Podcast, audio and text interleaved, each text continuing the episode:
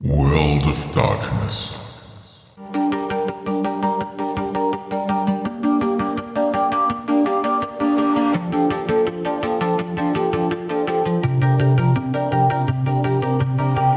Hallo und willkommen zu einer neuen Episode des Drachentöter Podcasts. Ich bin Mike und heute rede ich gemeinsam mit Daniel, Dani, aka The Dan Tip und Mondi, aka Mondschatten, über die World of Darkness. Vorwiegend natürlich über Vampire, den bekanntesten der World of Darkness Produkte. Die Links dazu findet ihr wie immer in den Shownotes der Episode. Und los geht's. Ja, dann begrüße ich heute die Mondi, den Dani und den Daniel zum Thema World of Darkness bzw. Vampire in einer illustren Runde.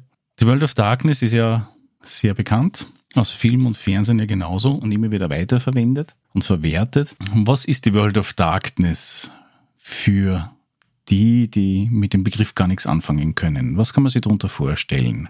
Mondi. Im Endeffekt ist es quasi unsere Gesellschaft, wie wir sie kennen, nur halt erweitert durch Vampire, Werwölfe, Mumien, Geister, also alle diese Monster, die man aus Kindergeschichten kennt, irgendwo mit integriert, Magier natürlich auch und ja, spinnen da im Hintergrund ihre Intrigen, gerade insbesondere bei Vampire und sind in ihren ewigen Dschihad verwickelt. Das klingt sehr religiös. Ist es teilweise auch, ja. Der Daniel grinst gerade im Hintergrund. Und weswegen? Wegen religiös. Also, da es ja wirklich ziemlich auf die Fraktion drauf ankommt, wie religiös sie jetzt wirklich das Ganze sehen. Okay, zu den Fraktionen kommen wir später noch. Äh, wie du angemerkt hast, also World of Darkness ist im Prinzip Vampire, also, also Vampire. Dann haben wir Magus, das Magier oder Magiebegabte. Und dann haben wir Werwölfe. Das sind so diese drei großen bekannten Gruppierungen und dann jede Menge andere Dinge nebenbei. Und, und Wechselbalg. Und Wechselbalg. Wobei Wechselbalg. Das, das sind so die großen. ja, aber Wechselbalg wurde ins Deutsche nie übersetzt, oder? Äh, doch die dritte, also die V20 auf jeden Fall nicht mehr. Die wurde nicht übersetzt, die letzte. Aber die davor ja. Und die kostet teuer Geld auf Ebay. Definitiv äh, der erste Band, der da erschienen ist, der wird für gut Geld gehandhabt. Also ich meine, allgemein alte Regelwerke gehen für ziemlich gutes Geld über den Tisch, aber Wechselbalg hat's mit, äh, ich glaube, das letzte Buch ist für 500 Euro über den Tisch gegangen auf Ebay, also Ja, so eine- Indeed. Und die weniger bekannten Systeme sind dann, wie gesagt, noch Dämon spielt da auch mit drin und Mumien.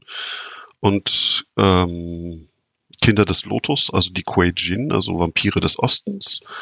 Und ich glaube, das war's dann tatsächlich, was das Regelwerk da angeht. Also die World of Darkness an sich, was man da so bespielen kann. Wrath the Oblivion wäre auch eines der großen Systeme. Stimmt. Das aber stimmt. nie in Sprung in deutschsprachigen Raum geschafft hat, beziehungsweise nach Europa. Nur rein als englische Varianten. Richtig, was sehr schade ist, aber das Buch an sich ist auch riesig. Also ich habe es als PDF, es sind irgendwie 600 Seiten.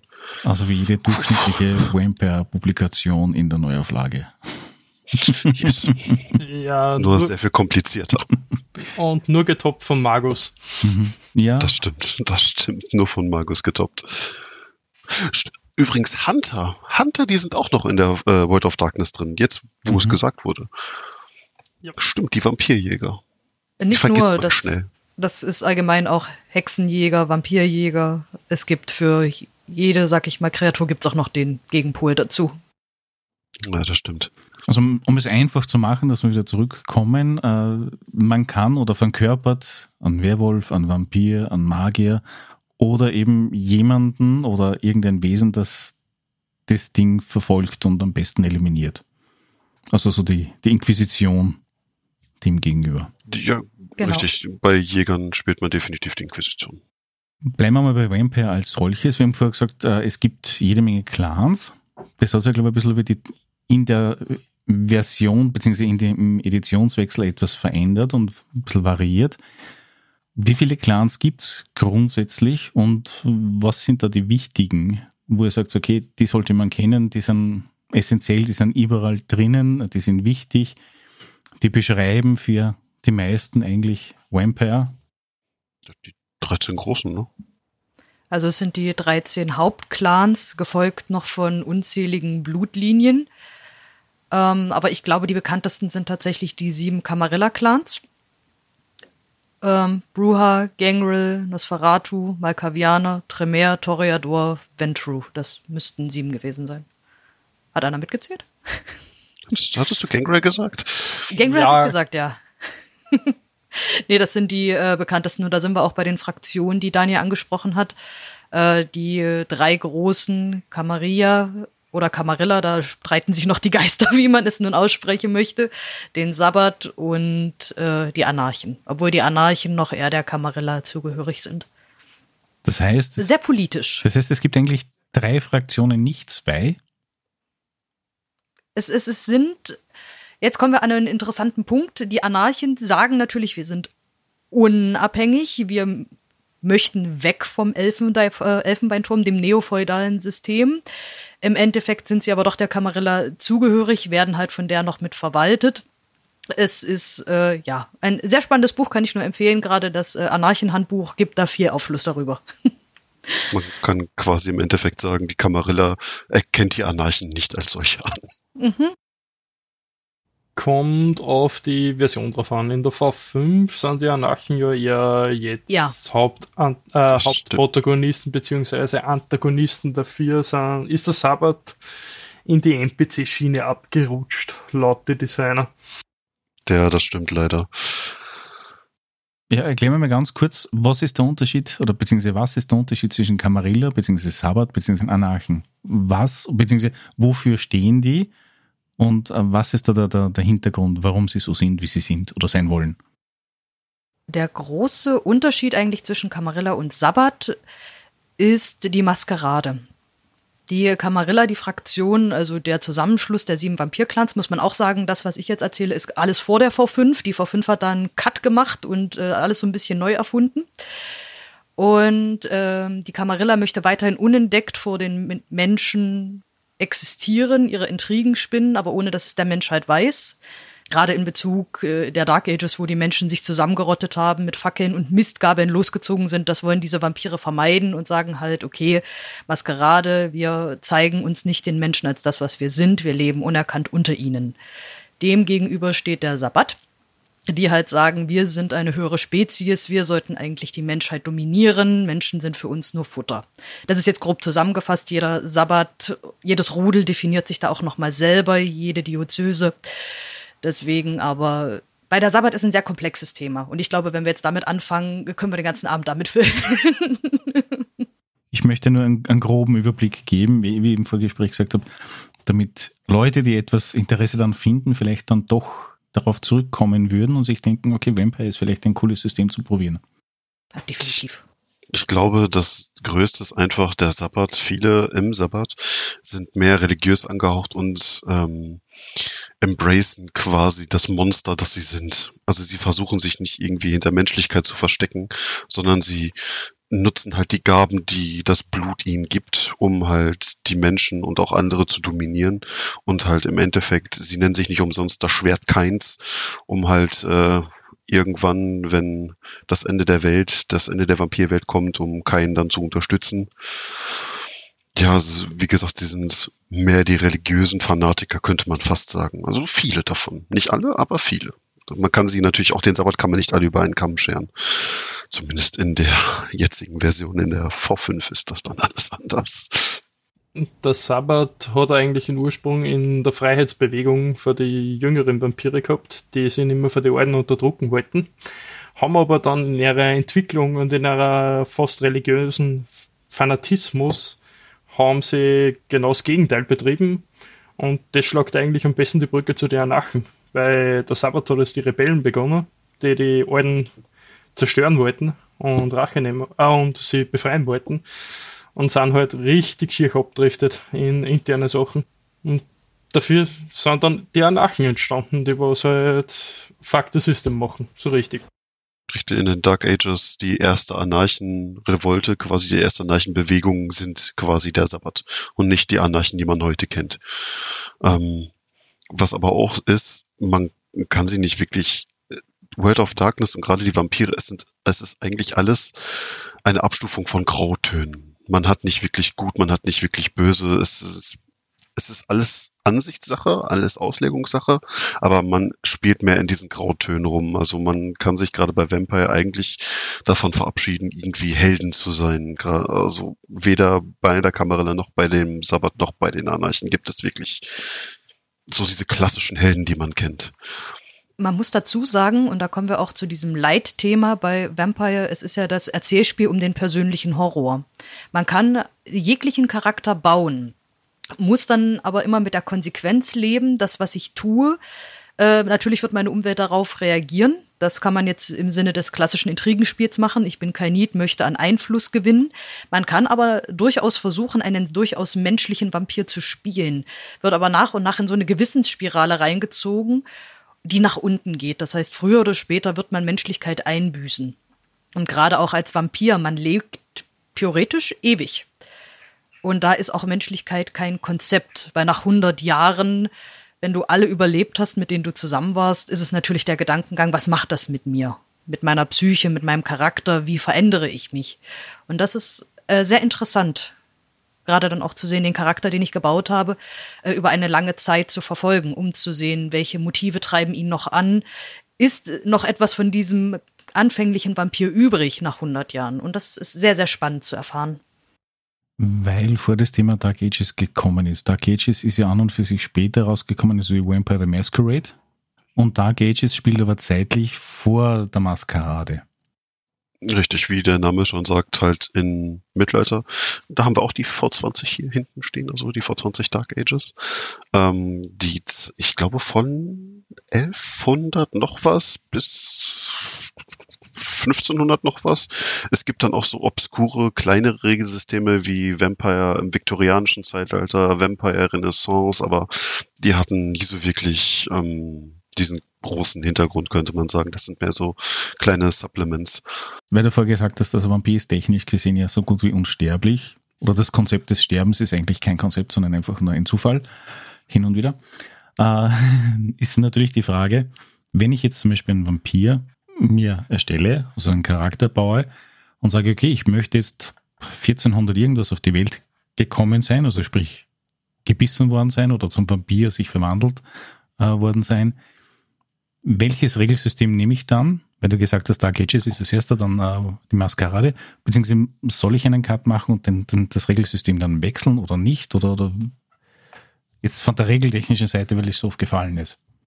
Es kommt drauf an, würde ich sagen. Wenn man noch in den Dark Ages spielt, also wenn man wirklich anfängt in den Dark Ages, dann würde ich den mit Dark Ages erschaffen dann würde ich auch, weil in den Dark Ages gibt es einige Fertigkeiten und Kenntnissen, äh, sind halt einfach anders. Es gibt in den Dark Ages keine Technologie. Das ist Theologie, denke ich, glaube ich. Also es, ist, es sind auf jeden Fall andere Sachen, wo der Fokus drauf ist.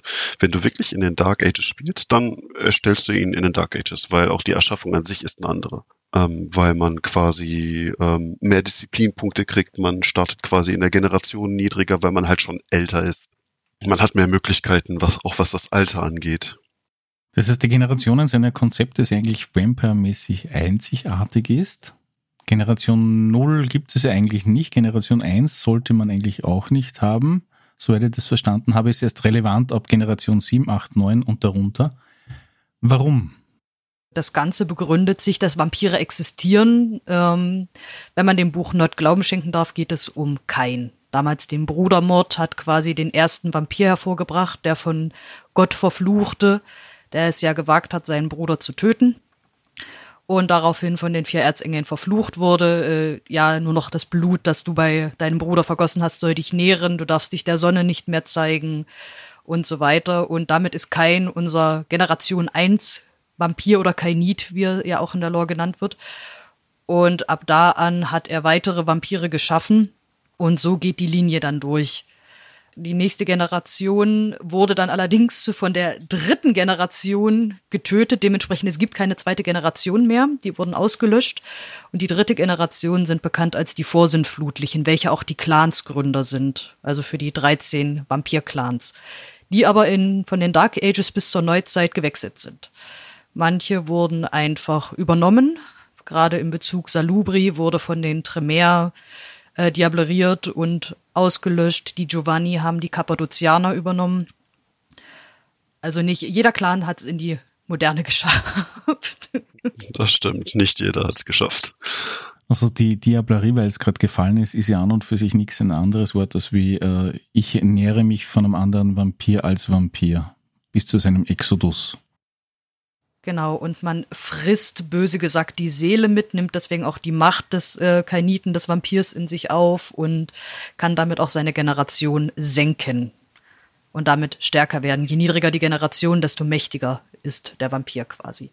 Aber es ist ein ziemlich schweres Spiel, weil durchaus, wenn man diableriert, kann es durchaus sein, dass man, dass die Persönlichkeit, die Seele desjenigen, den man diableriert, den eigenen Körper übernimmt und man selber quasi rausgeschmissen wird, wenn die Seele zu stark ist. Also es ist durchaus ein ziemlicher Kampf. Darum gibt es auch einige ähm, ja, Gerüchte, gemeine Gerüchte, dass Tremere schon lange nicht mehr existiert und es mittlerweile Saulot ist. Oder wahrscheinlich nie Tremere war, sondern die ganze Zeit schon Saulot. Aber wer glaubt dem, wer glaubt der Propaganda schon?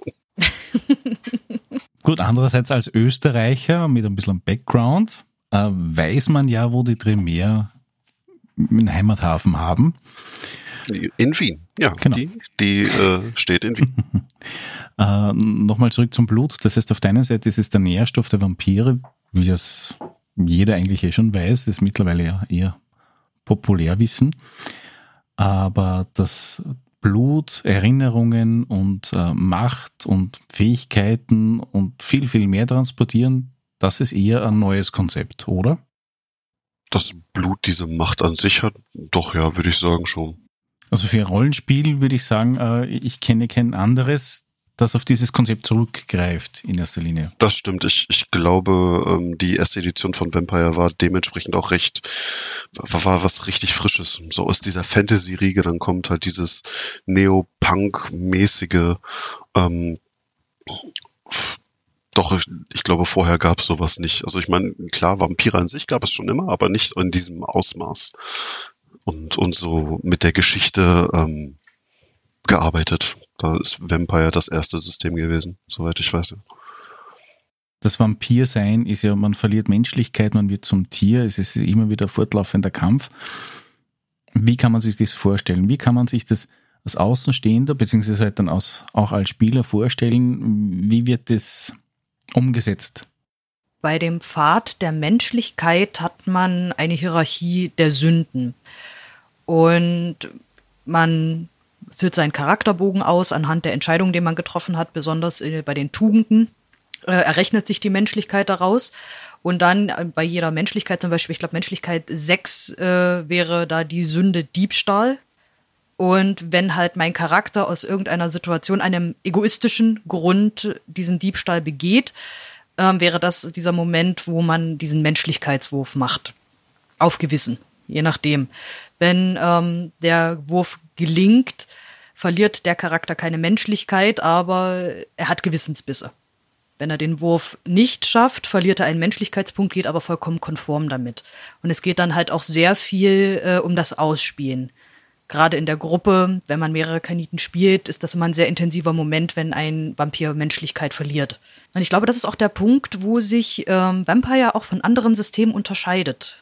Es geht sehr viel um das Spielen, weniger um Kämpfen, sondern eher wirklich dieses Erzählspiel um den persönlichen Horror und dieses immer mehr zum Tier werden. Das steht da im Vordergrund.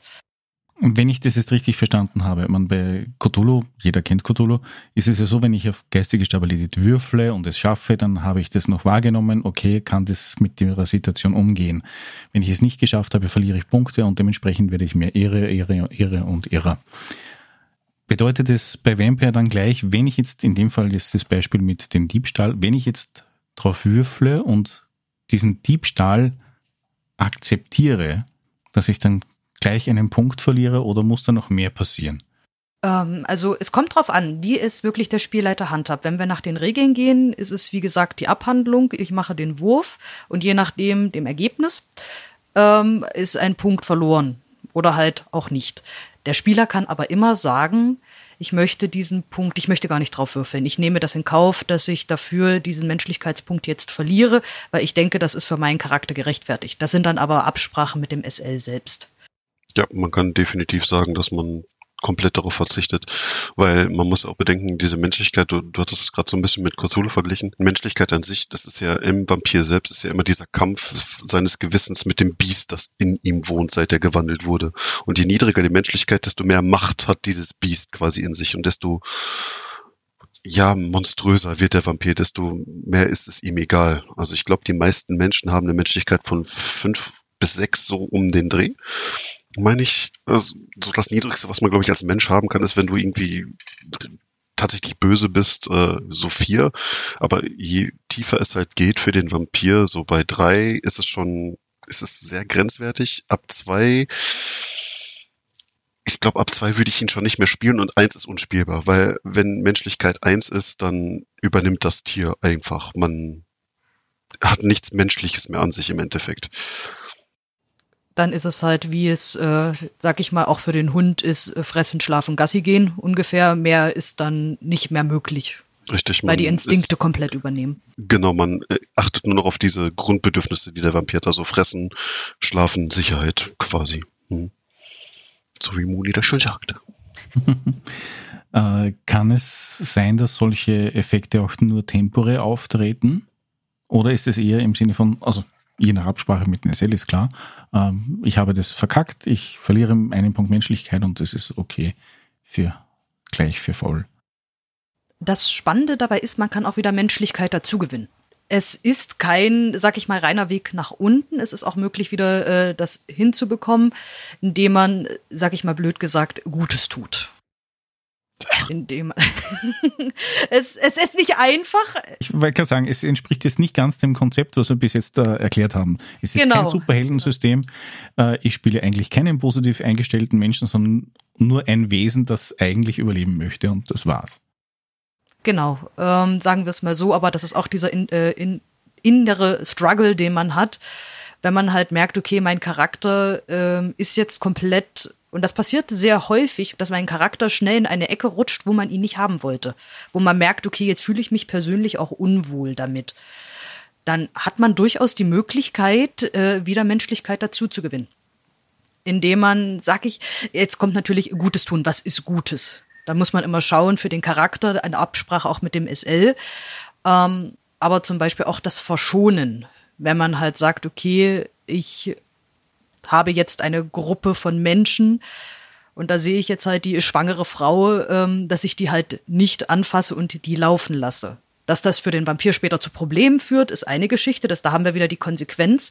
Aber an dieser Stelle, dass halt das Gewissen noch eingehakt hat und gesagt hat, ähm, solltest du vielleicht nicht machen. An der Stelle kann man dann auch wieder sagen, äh, hier hast du doch wieder Menschlichkeit dazu gewonnen. Das ist aber die Geschichte, das muss jeder Spieler für sich selber entscheiden, ob er das machen möchte. Okay, das heißt, das man, man könnte es dann an und für sich dann auch ja sehr dynamisch handhaben, so mit äh, Session zu Richtig. Session. Im Sinne von, wie ich mich fühle oder so ähnlich wie man es teilweise mit Loyalitätspunkten hätte oder so. Es gibt tatsächlich auch einen quasi Vorteil, wenn ein SL den haben möchte, wenn man als, als Vampir tatsächlich auf 10 schafft, Menschlichkeit 10, dass man Golconda erreicht, einen mystischen quasi Status ähm, des Vampir selbst, wo man äh, nicht mehr so viel Blut trinken muss, man wird quasi menschlicher als ein Mensch. Also in, im Spiel quasi wird eigentlich geleugnet, dass es diesen Status gibt. Also offiziell, wenn man einen Vampir fragen würde, Golconda, Humbug. Alles Humbug. Also das, ich, es gibt auch, glaube ich, so noch keinen, der das wirklich erreicht hat. Also ich meine, es gibt einen Vampir der vierten Generation, das Kind von Kappadozius, der hatte Menschlichkeit neun tatsächlich. Das ist schon heftig. Also man ist literally menschlicher als, als ein Mensch selbst. Und wie will man das erreichen? Also da muss man schon wirklich, ja, quasi zurückgezogen leben. Im Endeffekt. Kommen wir nochmal zurück auf äh, die Editionen. Wir haben gesagt, es gibt die, die Vampire the Masquerade, äh, die Dark Ages, dann ist noch was anderes mal dazwischen gekommen und jetzt sind wir mittlerweile bei der V5 wenn jetzt jemand sagt, okay, ich würde mich interessieren, wo soll ich mich darauf einlassen? Ich möchte zum Beispiel Mittelalter spielen, soll ich jetzt die V5 nehmen? Soll ich jetzt die V20 raus kramen, ich möchte jetzt in der Jetztzeit spielen. Was kann man sich so vorstellen? Weil, es, soweit ich das mitbekommen habe, gibt es ja auch von der V20 zur V5, obwohl die ja inhaltlich ähnlich sein sollten, also die spielbare Zeit von 1900 bis jetzt oder so, gibt es ja doch auch äh, grobe Unterschiede, die jetzt nicht regelbezogen sind. Große Unterschiede, tatsächlich. Also wenn man Dark Age spielen möchte, kann ich die V20 Dark Ages wirklich empfehlen. Die würde ich dann nehmen. Ähm, und in der Neuzeit ist das jetzt die Sache. Da ist jetzt die Frage, weil in der V20 an sich ist dieser Gehenna-Plot relativ groß. Dieses Gehenna, das Ende der vampirischen Welt. Ähm, in der V5 ist es quasi eingetreten, aber nicht so, wie man es sich vorgestellt hat. Und es sehr viel ist ja durcheinander gekommen, könnte man sagen.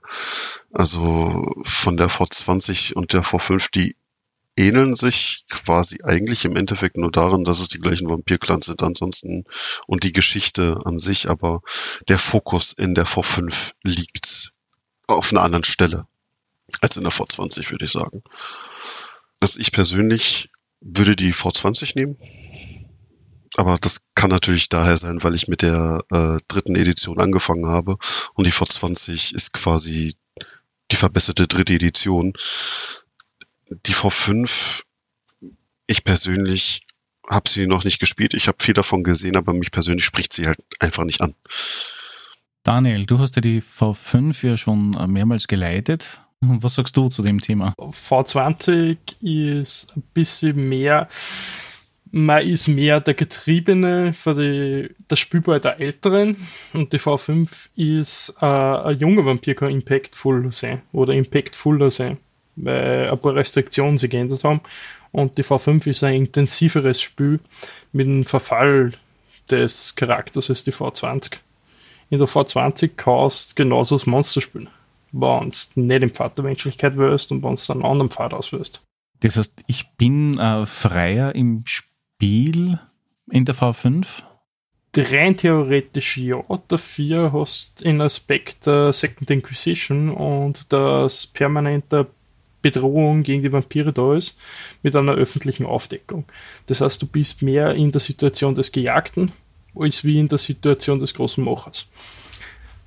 Das ist das klassische Intrigenspiel, womit ja Vampire auch ein bisschen wirbt oder geworben hat früher, wird bei der V5 eher klein geschrieben. Jein, das kommt, glaube ich, eher sehr am Game drauf an, wie es halt. Du, du musst intrigieren in der Welt, damit du überleben kannst. Aber du hast Intrigenspiel nur, wie gesagt, die jüngere Vampire können einen älteren Vampir genauso bedrohen und können ihn schneller erledigen als in der V20, weil halt die Stat-Verteilung ein bisschen andere ist. Beziehungsweise je älter du bist, desto generierst du indirekt Nachteile. Sogar in der V5 damit. Weil du permanent in Ruf nach Gehenna hörst und in die Schlacht für kein oder in Dschihad gerufen wirst, wenn du eine gewisse Generation hast. Haben den Fokus einfach von du willst möglichst niedrig sein auf du willst möglichst gut durchkommen gesetzt. Das heißt, die Freiheiten, die man eigentlich, also wenn ich das jetzt richtig verstanden habe und so wie ich die, die World of Darkness mitgenommen habe bis dato, bei den alten Editionen war es so, je höher, also je höher der soziale Rang war innerhalb des Vampirismus oder innerhalb des Clans, desto freier habe ich agiert. Und bei der V5 ist es genau das Gegenteil. Das heißt, je niedriger und desto unscheinbarer ich bin, desto freier agiere ich. Rein theoretisch ja, wobei auch nicht hundertprozentig. Man kann genauso das Spielball für die Alten sein, aber man hat halt eine größere Chance, weil das Ganze eher auf die Rebellion, also auf die Anarchen aufbaut, dass man die alten Strukturen niederreißt, beziehungsweise sind wichtige Eckpfeiler der alten Strukturen weggebrochen in der Lore hinter der V5, was auch einigen sauer aufgestoßen ist.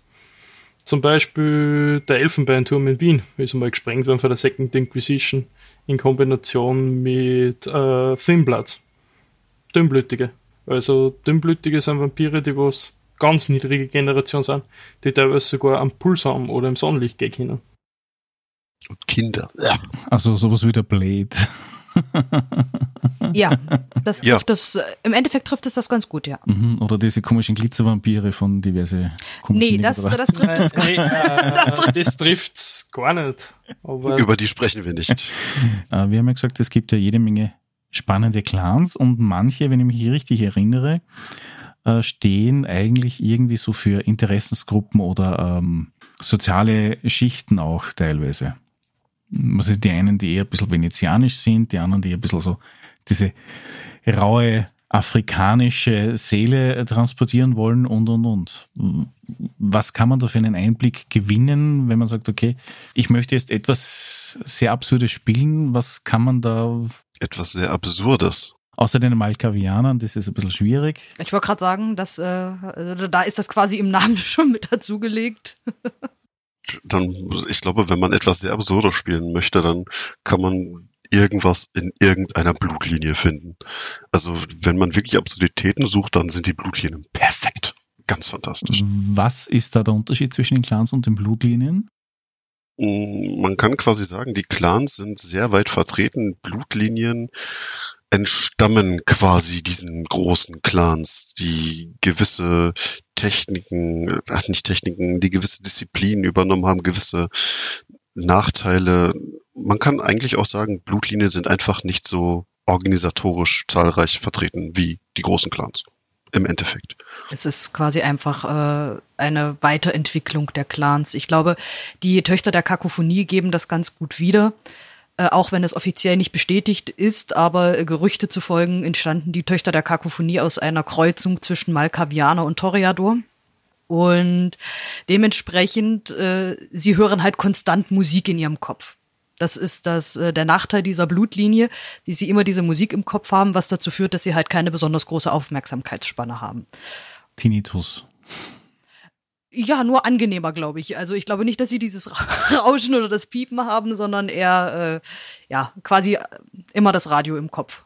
Dafür haben sie auch mit ihrer Fähigkeit Melopine, Melpom- Melpomene. Melpomene, ähm, die Fähigkeit, mit Hilfe ihrer Musik und ihres Gesanges Gefühle hervorzurufen und ich glaube sogar teilweise andere zu kontrollieren.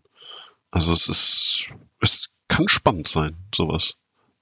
Also wenn ich jetzt an einen klassischen Vampir denke, so wie Dracula oder wie den ersten Schwarz-Weiß-Film, den es gegeben hat, den aus Nosferatu, dann gibt es ja auch einen Clan, der dementsprechend heißt, nämlich Nosferatu.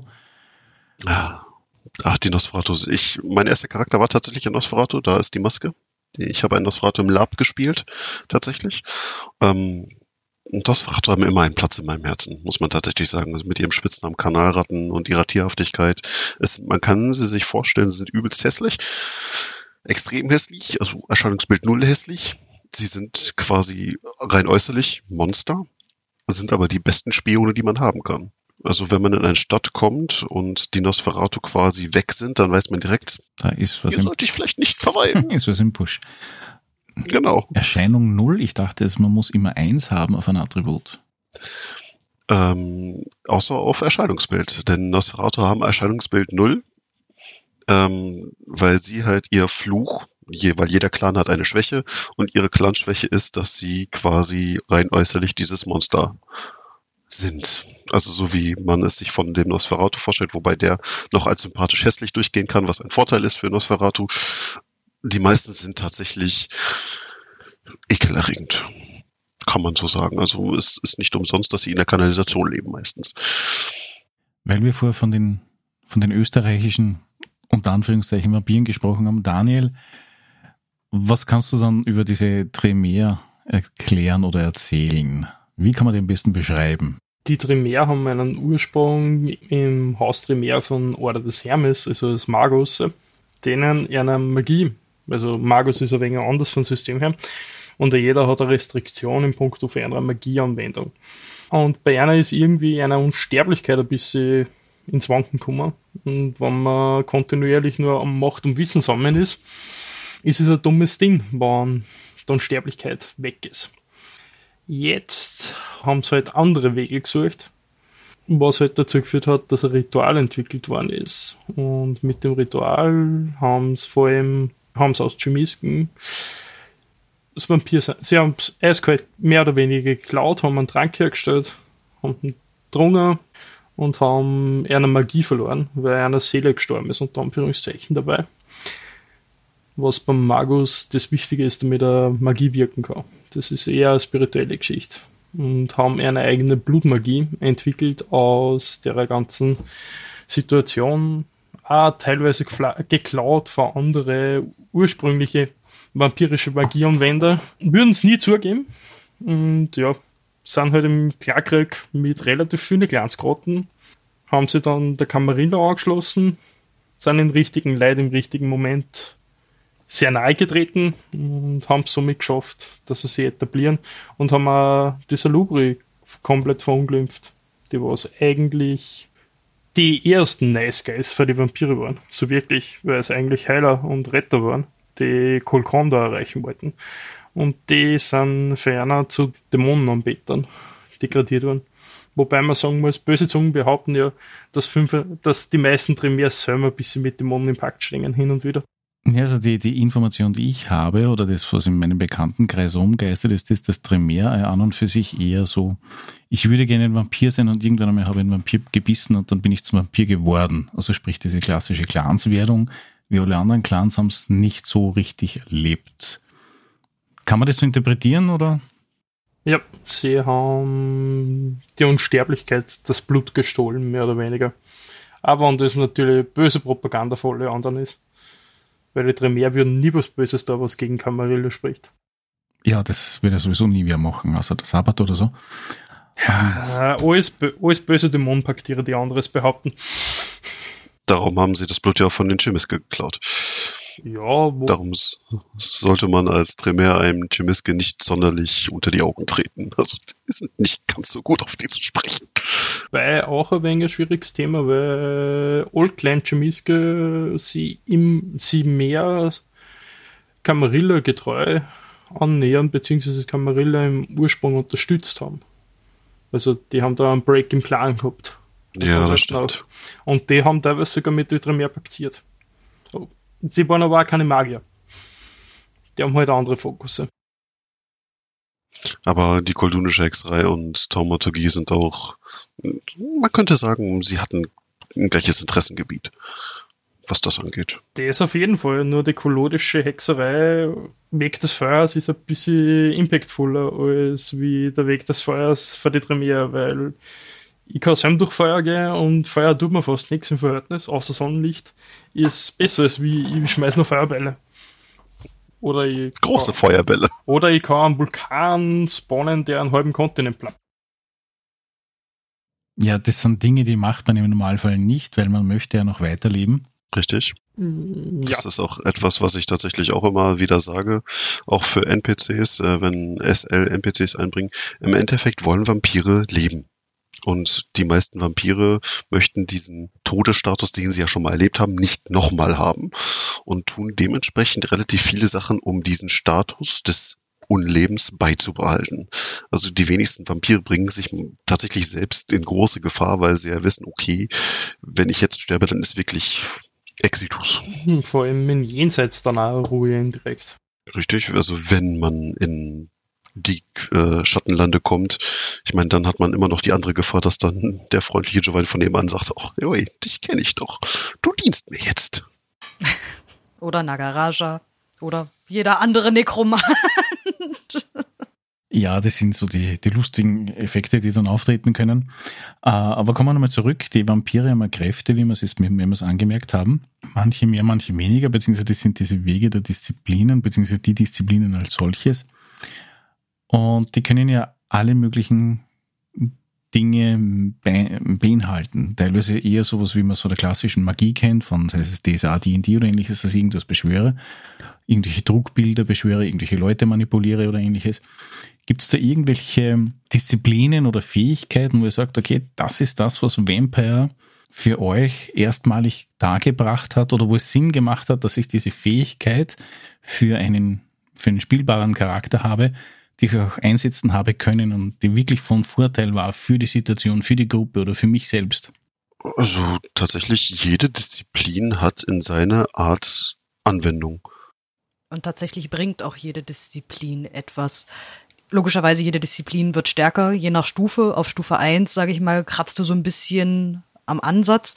Und je höher du dir halt steigerst, sage ich mal so, jeder Kainit hat die Möglichkeit, äh, Disziplinstufe 5 zu erreichen. Wenn du höher gehen möchtest, musst du dann immer auf die Generation schauen. Und sagen wir so, die 5 ist schon ziemlich heftig. Also wenn wir mit Präsenz anfängt, äh, auf Stufe 1, du kannst halt eine Gruppe recht schnell von dir begeistern. Präsenz bedeutet einfach, du manipulierst die Gefühle der Menschen. Und auf Stufe 1 schaffst du es halt, dass sie dir positiv äh, gegenüberstehen. Stufe 2 ist dann eher so ein bisschen was zur Verteidigung, dass du Leute in die Flucht schlagen kannst, dass die halt Angst vor dir bekommen. Augen der Furcht oder Blick der Furcht, bin ich mir gerade nicht sicher. Und Stufe 3 beispielsweise, da kannst du schon dafür sorgen, dass ein anderer Charakter sich wirklich in dich verliebt. Also dieses wirklich unsterbliche, vernarrte Verliebtsein. Und das steigerst du halt. Und äh, Stufe 5 bei Präsenz ist halt Majestät. Du würfelst gar nicht mehr, du gibst einen Willenskraftpunkt aus und schaffst es, dass alle innehalten. Wirklich egal, ob kein Need, ob Sterbliche. Bei anderen Kreaturen müsste man jetzt schauen, wie es regeltechnisch aussieht. Aber dass die halt wie gebannt vor dir sind, wirklich dich anschauen, als wärst du mit deinem Charakter der König und auch mit dieser Ehrerbietung dir gegenüberstehen. Aber das Gute ist halt, wie gesagt, es gibt keine nutzlose Disziplin egal welche Disziplin du mit deinem Charakter hast, wenn du sie steigerst und auch, äh, sag ich mal, klug einsetzt, kannst du damit deine Gruppe immer voranbringen.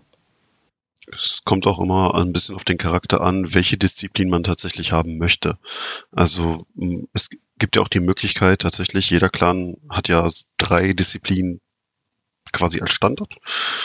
Und es, äh, man hat aber immer die Möglichkeit, ähm, gewisse Disziplinen bis auf Gestaltwandel und Irrsinn ähm, kann man theoretisch alles lernen.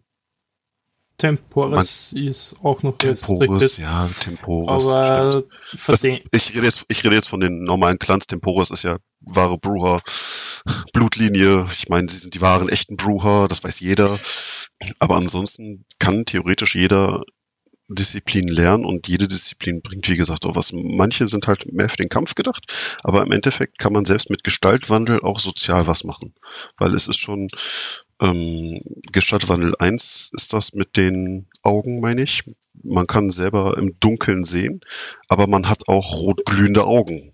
Dementsprechend hat es quasi zwei Sachen. Man kann es entweder als Nachteil sehen oder als Vorteil, wenn man jemanden jetzt ähm, beeinflussen will oder verängstigen will, machen rote Augen schon was aus. Ja, ich glaube aber auch in dem Fall jetzt ist die Frage, ob man in Dark Ages, also im Mittelalter spielt oder aktuell, keine Ahnung, 2010, 2020.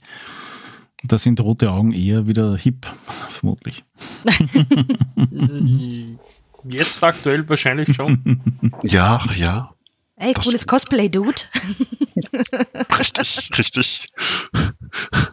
Damals wurde, wurde man dafür gejagt, heutzutage, wow, wo hast du die denn her? Ja, wenn du beim Sheriff gemeldet wirst, deswegen und einen Maskeradebruch kriegst, mh, mm, trotzdem kontraproduktiv. Das stimmt. Aber Disziplinen sind ein bisschen zweischneidig. Es gibt ein paar Disziplinen, die man halt nicht auf Spieler loslassen sollte und auch kein Spieler in Tank geben sollte in gewisse Punkte. Das habe ich selber erlebt. Mir hat ein Temporis-Anwender mit einer mit wahrer Geschwindigkeit relativ schnell eine Kampagne geschossen. Ja, das glaube ich. Weil es macht einfach keinen Sinn, vor allem in Dark Ages. ja gut. Wenn du so viele Gegner auf sie schmeißen musst, damit eine Herausforderung für ihn ist, und alle anderen aber sofort angehen, das macht keine Freude. Und der ist halt eingegangen und hat die Ein-Mann-Schlachtmaschine gespielt. Gut, ich meine, da muss man auch sehen, Vampire ist vielseitig. Es gibt äh, Regeln, was das Kampfsystem angeht. Gerade in der V20 wird gesagt, das ist sehr schnell und dynamisch. Ist es nicht. Ähm, es ist eine regelrechte Würfelorgie. Ähm, und das Ganze dann auch noch in spannendes Erzählspiel zu bringen, ist dann noch mal eine Kunst für sich. Aber eigentlich steht ja der Kampf nicht im Vordergrund. Ja, da, man, man, man kann trotzdem das Problem haben, dass man Spieler hat, die sich keine 20 Minuten mit dem Plot beschäftigen wollen, sondern beschließen, hey, mehr prozentuelle Chance, diesen Gegner, äh, diesen Älteren zu töten und zu diablerieren, ist ist in dem Bereich, die was für mich tragbar ist und darum geht auf. Ja, es gibt durchaus Leute, die auch in diesem System sehr stark minmaxen, ähm, denen das Erzählspiel eigentlich am Popo vorbeigehen, die ihre Attribute und ähm, Fähigkeiten so punkten, dass ihre Disziplin am besten bedient werden und eigentlich einen Scheiß drauf geben, was ihr Charakterkonzept ist. Also ich muss fairerweise sagen, es, es gibt, glaube ich, kein System, auch wenn es oft propagiert wird, wo ich nicht minmaxen kann. Es ist nur bei dem einen etwas schwieriger als beim anderen, aber grundsätzlich überall, wo ich Werte habe, kann ich minmaxen. Also Das stimmt. Das stimmt. das ist das eine, aber zum Erzählspiel will ich ein bisschen später noch kommen, weil das ja doch dann etwas, damals etwas Neues war. Ähm, gehen wir nochmal zurück zu Vampire. Wir haben ja das Thema, wir sind jetzt zum Beispiel zu dritt, also zu viert in dem Fall, ein SL oder eine SL und drei Spieler bzw. Spielerinnen. Und äh, ist es jetzt möglich, das für Außenstehende, dass der einen Nosferatu, der einen Giovanni und der nächste einen Tremere spielt? Oder gibt es da irgendwelche Regeln, die dem Ganzen unterworfen sind? Und muss das ja jeder derselben Clan angehören? Kann man mixen? Wenn ja, wie und so weiter? Sie sollten derselben Sekte angehören. Die Giovanni stehen da wieder außerhalb, weil die Giovanni sind unabhängig. Die gehören weder zur Camarilla noch zum Sabbat noch zu den Anarchen. Ähm, Giovanni können theoretisch überall auftauchen, weil sie ihr eigenes Ding machen. Ansonsten sollte, wie gesagt, die Sekte zumindest, also Camarilla äh, oder Sabbat. Ähm, wenn man Camarilla spielt, kann man keine La Sombra oder Chimiske spielen, weil die grundsätzlich nur im Sabbat sind, zumindest nach V20. Es gibt immer die Antitribu. Also du kannst, sagen wir es mal so, du, mu- man muss es erklären können, warum. Aber per se kannst du alles miteinander mixen. Du kannst theoretisch auch einen Sabbater in eine Camarilla-Runde mit reinpacken, wenn der einfach den Auftrag hat, ich spioniere die aus und gebe das alles weiter. Das funktioniert. Dann bewegt man sich aber wieder in einer Richtung, wo wir dann ins PvP kommen. Das muss dann vorher abgesprochen sein, weil das kann auch gerade bei Spielern sehr schnell ausarten. Dementsprechend, es ist sehr viel. Ich glaube, man muss bei Vampire noch viel mehr in der Session 0 wirklich absprechen, was möchte man erleben, was möchte man machen, wo soll die Reise hingehen. Weil ansonsten, wenn du halt zwei Leute hast, die gern das Erzählspiel machen möchten, einer, der halt beweisen möchte, dass er mit seinem Charakter alles äh, niederknüppeln kann, was nicht bei drei auf dem Baum ist, äh, dann wird's schon interessant, weil dann hat man dann, äh, sag ich mal, schon einen Disput mit drinne, bevor das Spiel eigentlich angefangen hat. Und da muss man dann als Meister schauen, okay, passt das in der Konstellation oder nehme ich den einen nicht raus und mache mal eine separate Runde, wo es wirklich darum geht, halt, um auf diesen Vorsinnflutlichen einzukloppen und nehme einen anderen Spieler mit rein. Also man muss auch als Spielleiter da ein bisschen Händchen für haben. Aber per se, man kann eigentlich sehr viele Sachen miteinander kombinieren. Es muss nur innerhalb der Lore ein bisschen logisch erklärt werden. Das heißt, die Anti- Antripo, oder wie du es genannt hast, ist eigentlich nichts anderes. wie Ich wäre zwar theoretisch in dem Clan, aber praktisch nicht drinnen.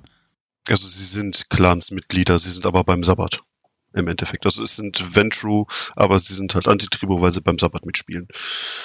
haben teilweise eine komplett andere Einstellung. Zum Beispiel der Ventro ist eher der Paladin, unter Anführungszeichen, aus dem Mittelalter, Ja, der stimmt. sich die Ritterlichkeit bewahrt hat und das Ganze. Die sind dann zwar religiöse Fanaten, aber die jeder hat seine eigenen Beweggründe. Und, Ja. im, und im Punkt PvP hin und wieder ist schon ganz lustig und wenn die Spieler im Vorhinein wissen und sie nicht immer hundertprozentig vertrauen können, macht es auch ein bisschen für mich Vampire hin und wieder aus. Wie gesagt, da äh, ist es spielerabhängig. Du musst mit den Leuten reden, ist es okay. Sag ich mal so, jeder hat ja ein anderes, sag ich mal, Triggermaß und es gibt den einen, der halt sagt, oh, du hast jetzt was gegen mich gemacht, damit kann ich gar nicht arbeiten. Ähm, oder du hast halt Leute, die sagen, ja, geil, Intrigen, komm, das gib, gib mir die volle Dröhnung. und wenn mein. Charakter in drei äh, Episoden tot ist, ist mir das auch egal, aber Hauptsache gib mir die komplette Dröhnung. Also PvP innerhalb der Runde oder innerhalb der Gruppe ist beim One-Shot sowieso fast unumgänglich oder lässig. Aber in einer langfristigen Kampagne ist es eben, wie du gesagt hast, wenn es nicht abgesprochen ist, wenn es nicht akzeptiert wird von den Spielern, essentiell schwierig. Und gerade wenn ich da die Transgros, äh, also die transilvanischen Chroniken im Hinterkopf habe, da ist quasi schon auf Seite 1 die Prämisse, die Spieler müssen zusammenarbeiten. Ansonsten haben sie gar keine Chance, äh, diese Kampagne zu bewältigen.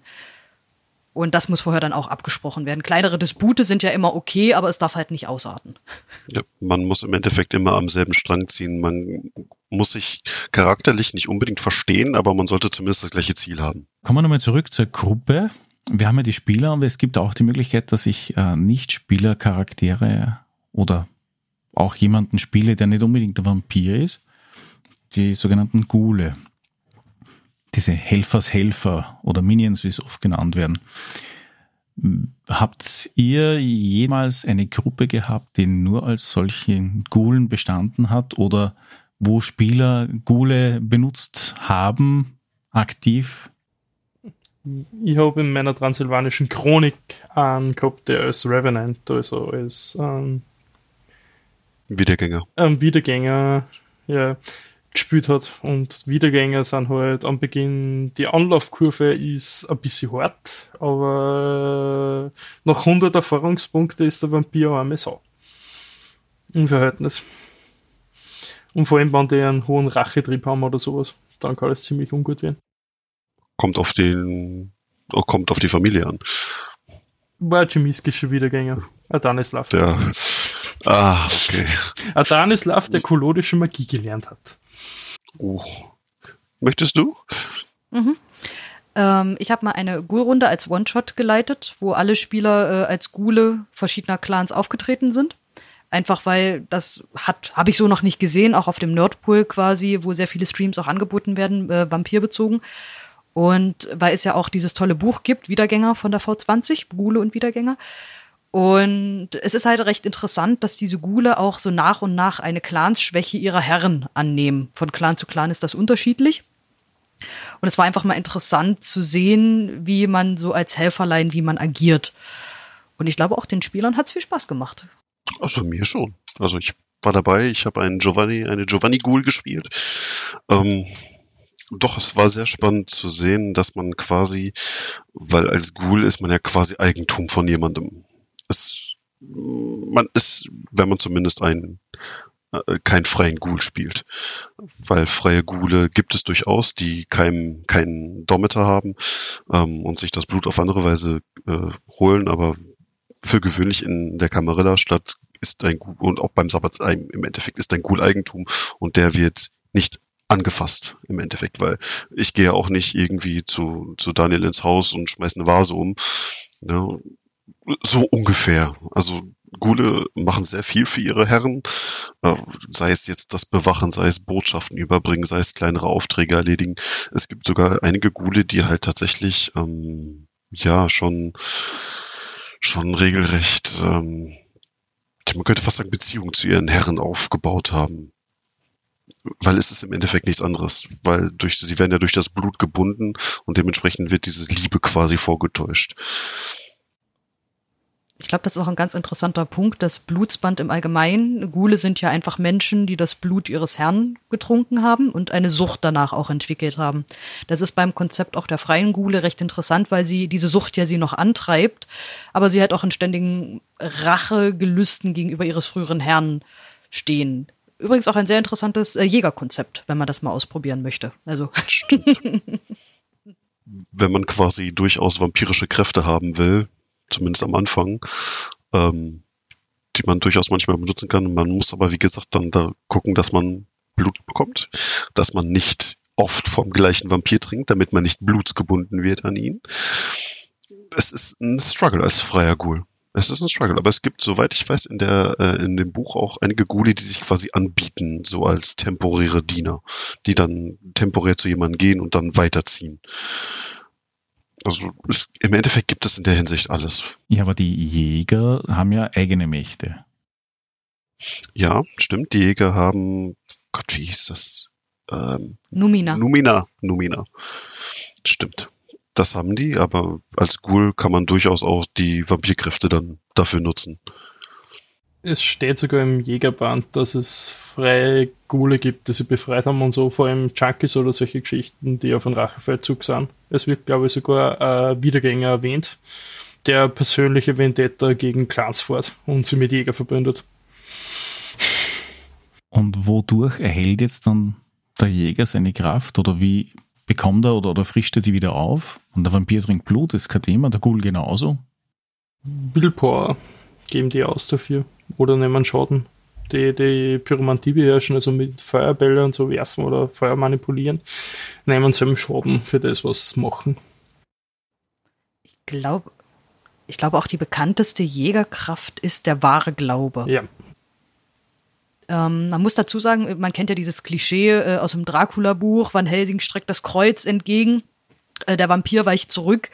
Tatsächlich funktioniert das in Vampire nicht so. Es ist nicht das Symbol, was abschreckt, sondern der wahre Glaube, der dahinter steht. Es, es sei denn, man hat Angst vor Kreuzen.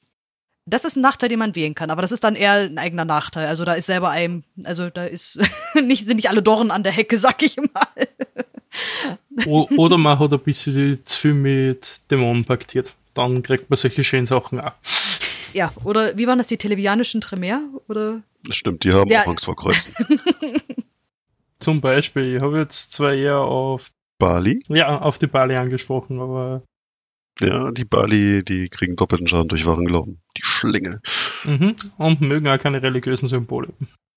Das heißt, äh, jeder Clans-Anhänger hat seine eigenen, oder sprich jeder eigene Vampir an und für sich hat seine eigene, wie sagt man da, äh, Verletzlichkeit zusätzlich zum Sonnenlicht und zum Feuer. Das ist aber eher eine spirituelle, unter Anführungszeichen spirituelle Geschichte. Kein hat die dritte Generation verflucht und hat einer an jeden äh, Clanschwäche aufs Sack gedruckt, die was sie in die Generation weiterverteilen. Und in Kombination mit ein paar Pakte oder andere Sachen hat es halt auch gegeben, die eigene Clanschwächen entwickelt haben. Jetzt ist mir gerade was eingefallen und zwar, man stolpert, wenn man unbedarft das V20 durchblättert, hin und wieder über einen Begriff, der nennt sich Rötschreck. Wenn man dann die englische Version aufmacht, äh, dann schaut es etwas anders aus. Äh, ich kann mich jetzt nicht mehr erinnern auf die englische Bezeichnung davon, aber um was handelt es sich hierbei wirklich? Und heißt es wirklich Rötschreck oder ist es einfach nur Rechtschreibfehler? In Deutsch heißt es Rotschreck. Das heißt im Deutschen Rötschreck, ja. Und es ist die Angst vor Feuer.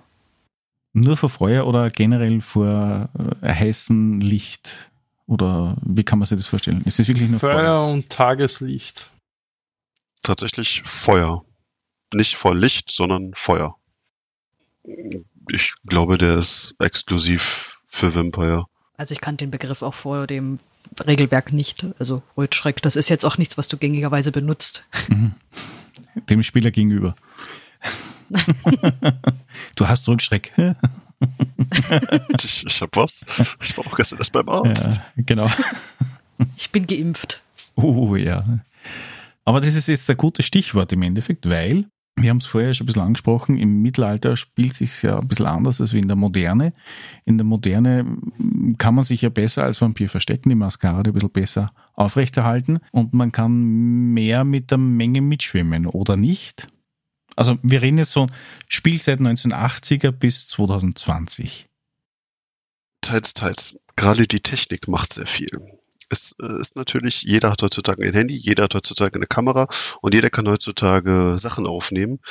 Damals ging das nicht, wenn da äh, wahrscheinlich in den Dark Ages irgendjemand gekommen ist und hat gesagt, ich habe da gesehen, wie, äh, wie der und der Blut getrunken hat, dann gut, hat man auch eine Lynchjagd aufgerufen, aber heutzutage kann man tatsächlich, äh, wird der belächelt, wenn er dann aber ein Video vorzeigt, dann wird gesagt, ja, okay, dann gibt es die einen, die dann sagen, oh, das ist aber richtig echt, die anderen sagen, die ist fake und die Nosferatu sagen, fake, ganz klar und löschen das dann. Aber die Technik hat auch viel gemacht, finde ich. Also klar, Rötschreck muss man nicht mehr so oft würfen, weil es hängen keine Fackeln mehr an den Wänden. Die Kamine sind auch alle aus und vor den Lampen braucht man keine Angst haben, es sei denn, man ist ein äh, Setit die Sonnen, also die Licht im Allgemeinen nicht sonderlich gut leiten können. Ähm, aber ansonsten kann man durchaus besser kontrollieren, besser agieren im, im Schatten, aber es gibt auch viel mehr, wie gesagt, Möglichkeiten entdeckt zu werden. Also es gibt weniger Schatten im Schatten. Also es gibt weniger dunkle Flecken, ja. Yes. Aber sonst in der Menschenmenge ist es einfacher, weil sehr viel mehr Menschen da sind, die weniger auf die Umgebung achten, als wie wenn weniger Leute da sind. Ja, könnte man so sagen. Und man hat das Internet in der Neuzeit, das muss man noch dazu sagen. Während du in, der, in den Dark Ages hast du vielleicht den einen Dorftrottel da, der sieht, dass irgendwie da was äh, nicht koscher ist, dass Menschen verschwinden. In der Moderne hat halt dieser kleine Sonderling die Möglichkeit, ähm, sich auszutauschen und sich mit anderen zu beratschlagen, einen Blog zu verfassen, wo dann zum Beispiel die zweite Inquisition oder äh, Leopolds Gesellschaft darauf aufmerksam wird und schon hat man als Vampir ein Problem. Also ich denke gerade, das Internet ist äh, eine große Gefahrenquelle für die Vampire, was dann auch in der V5, sage ich mal, aufgegriffen wurde. Zum Verbot geführt hat für die Camarilla. Woran sich auch jeder hält. mhm. Verbote sind immer da, dazu gebrochen zu werden, hat einmal irgendwer gesagt. Äh, weil wir sagen, Internet, ja, es ist was sehr Neumodernes und ist ja on air gegangen, so richtig Mitte der 90er. Inwieweit ist die World of Darkness, also das Setting als solches, mit unserer Welt vergleichbar? Weil irgendwie ist es ja so, dass es scheint, wie wenn es unsere Realität sein sollte und irgendwie dann doch nicht. Wie kann man sich das als unbedarfter Mensch vorstellen? Wo sind Veränderungen? Wo kann ich es sagen, okay, es wäre gleich, aber doch nicht? Wo sind da so die Punkte? Bis auf diese mystischen Wesen, glaube ich, ist es eigentlich im Endeffekt es ist unsere eins Welt. zu eins. Es ist unsere Welt. Ja. Und es ist halt damit erklärt, dass der Otto Normalmensch nichts von Vampiren weiß, weil die sich verstecken. Wobei man sagen muss, es ist unser Welt ein bisschen überzeichneter, in ein bisschen mehr Gothic-Stil, mit natürlich, ein bisschen mehr Punk-Einflüssen und ein bisschen längere Nächte und ein bisschen weniger Tageslicht. Das, das kann man durchaus sehen, aber so was die Ereignisse und sowas alles angeht, kann man durchaus die echte Welt als Referenz nehmen.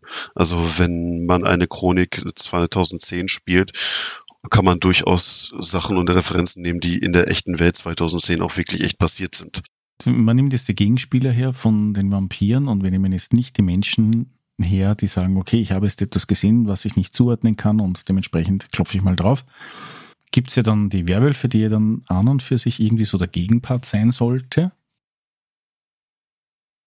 Gegenpart. schon. In, aber auch nicht so hundertprozentig. Werwölfe sind die Kinder Geiers, die Beschützer der Welt. Die, die dafür sorgen sollen, dass die Welt Paradies ist was mehr oder weniger klappt. Und sie haben auch mehr oder weniger große Fehler begangen, die die Welt näher am Abgrund gebracht hat. Darum heißt ein System auch Werwolf Apokalypse. Im Endeffekt kämpfen sie ge gegen einen Wurm, was äh, der Geist Verwesung, Verfall oder so ist, was eigentlich was Essentielles in unserer Gesellschaft ist, aber der ist halt verrückt worden. Durch das, den ganzen Schatz, der passiert ist und ist base worden und jetzt die ganze Welt vernichten, weil ja, dann ist Ruhe. Senkt Vampire nicht so. Ah, Werwölfe nicht so. Dann würde ich das so bezeichnen, dass äh, die Vampire sowas wie die, wie die Maden im, im, im Speck sind. Yep. Und äh, die Werwölfe eher sowas wie die, früher hat man gesagt, die, die, die Greenpeace-Aktivisten äh, zur Erhaltung der Welt. Naturalisten könnte man sagen, also soweit ich das weiß. Ja, das ist definitiv. Ähm, wenn man das so sieht, sind Vampire tatsächlich auch die schwächsten übernatürlichen Wesen. Also ein Werwolf ist rein körperlich einem Vampir sehr weit überlegen. Es sei denn, man hat ein gewisses Alter, dann kann man durchaus äh, es mit einem Werwolf aufnehmen. Ähm, ich habe nämlich mal eine, eine interessante Diskussion gelesen, wo halt jemand gefragt hat, sind Vampire wirklich die allerschwächsten in der WOD? Im Endeffekt, ja, körperlich sind sie, sind sie das, aber sie können gut delegieren. Der Mensch ist ein Wesen, das sehr gut darin ist, Dinge kaputt zu machen. Und der Vampir ist sehr gut darin, Menschen zu lenken. Ein Werwolf kann nicht mehr viel machen, wenn sein toller Wald abgeholzt wird, weil ein Großkonzern da Platz braucht und der Vampir hinter diesem Großkonzern sagt, da, Parkplatz es kommt halt immer darauf an. Ein schöner Spruch. Es kommt immer darauf an, ja. es gibt natürlich auch gewisse Clans, die im Kampf gegen Werwölfe besser prädestiniert sind als andere. Als mit Seelenstärke und Gestaltwandeln und vielleicht Geschwindigkeit oder Stärke kann auch auf niederen Generationen sie mit Werwölfen anlegen. Ist aber gesundheitsschädigend für beide Seiten. Richtig definitiv gesundheitsschädigend. Man muss es aber nur ganz kurz anmerken, bei Werwolf habe ich ja die Möglichkeit, mich vom Mensch zum Wolf zu verwandeln. Und da gibt es auch unterschiedliche Zwischenschritte mit Vor- und Nachteilen, auf die wir jetzt nicht unbedingt eingehen. Aber im Großen und Ganzen äh, ist das Spiel von Vampire versus Werwolf im Vergleich äh, doch etwas anderes. Ja, Vampire sind intrigant. Werwölfe versuchen sie dran, zumindest gewisse Clans, aber der Werwolf ist trotzdem die Abrissbirne, der straight durchmarschiert im Verhältnis zum Vampir. Gerade in seiner Krynos-Gestalt, also. Ja. Das heißt, ich würde da eher das klassische Pen and Paper Rollenspiel bei Werwolf finden als bei Vampire. Mit einem, mit einem überzeichneten Umweltthema.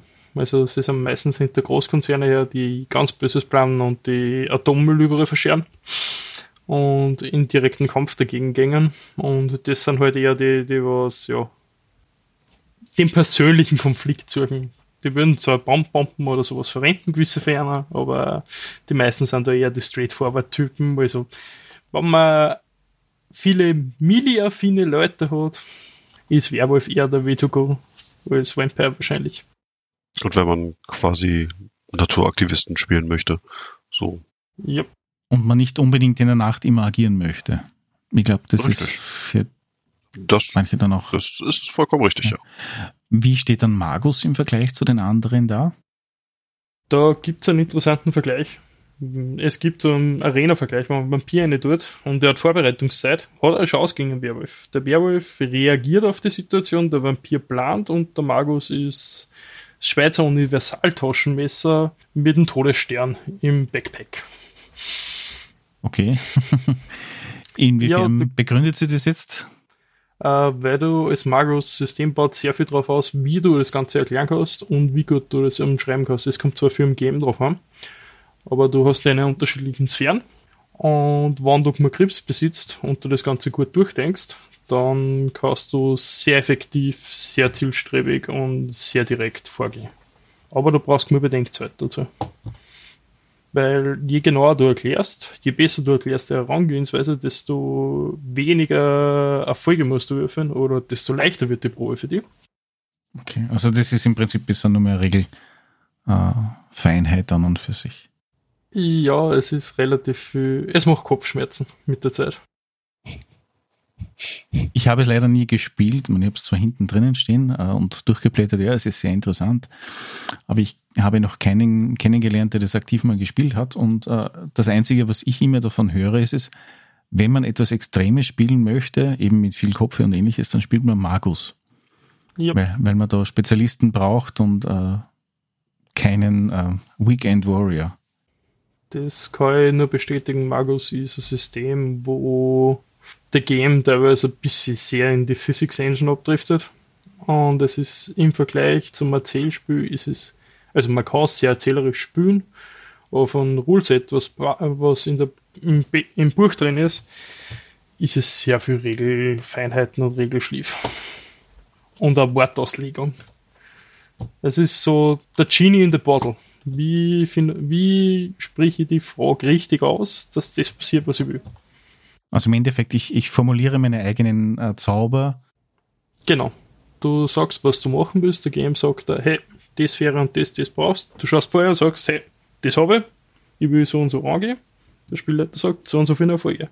Sagst, ich habe den Fokus. Ich habe das. Ich habe die Herangehensweise. Das ist mit meiner magischen Ausrichtung so und so konform. Und ich überlege so und kombiniere das mit dem, damit das eintritt. Und vor allem haben die die Mechanik des Paradox. Je besser du es erklärst, desto weniger kriegst du vor der Welt eine am Deckel dafür. Weil es eine Gegenmechanik haben, die was da ans Ende hat, wenn du zu viel gegen die Realität arbeitest. Und wie steht dem Ganzen dazu äh, Changeling?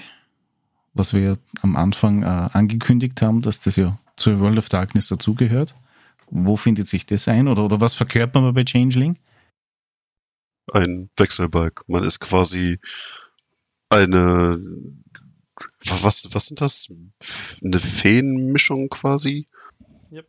Im Endeffekt sind es Feen, ja. Also wenn man quasi, äh, ich, ich, ich weiß nicht, wie ich das sagen soll, wenn man quasi ähm, lieber ähm, hüpfend durch den Wald springt, äh, durch eine Tor, äh, durch eine Tür im Baum hüpfen möchte und dann in, ein, in die Feenwelt eintreten, einfliegen will, dann wechsel mal, genau das finde ich. Das klassische irische Feenwesen.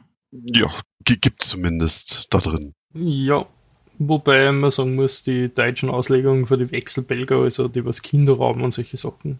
Also es ist WOD, es ist Grimdark. Es ist ein bisschen aufgehübscht, ist, da ist ein bisschen Glitzer drin, aber es ist trotzdem immer noch grauer Glitzer. Mhm. Das ist sehr spannend, okay.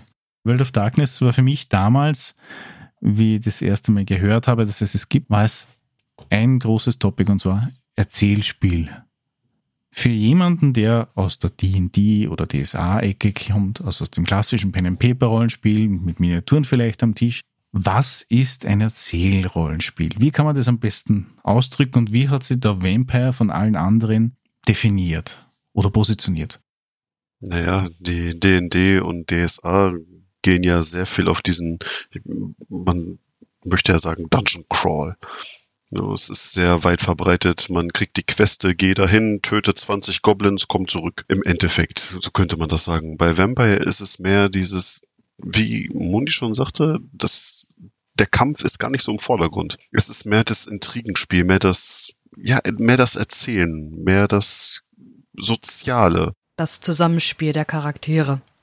Du hast innerhalb einer, egal ob One-Shot oder Kampagne, du hast unterschiedliche Charaktere, die eigene Motive haben, die selbstständig denken und halt auch mit ihren eigenen Mitteln diese Ziele erreichen wollen. Und ich glaube, im Gegensatz zu anderen Systemen ist dieses Ziel nicht immer gleich, sondern man vereinigt sich als Kainiten zu so einem sogenannten Klüngel, weil man kurzzeitig ein gemeinsames Ziel hat, aus unterschiedlichsten Gründen, aber dann hat man dieses Ziel erreicht und dann bleibt man nicht in diesem Klüngel, sondern da geht man wieder auseinander. Und das kann schon damit hingehen, ja, wir müssen jetzt das Verschwinden eines Ghouls untersuchen, beispielsweise. Aber was man dann auch mit der Information macht, das hat auch sich in meiner Ghoul-Runde schön rauskristallisiert. Man hat zum Schluss das Problem gelöst. Man hat die Lösung, was da nun eigentlich passiert ist. Aber was mache ich nun damit?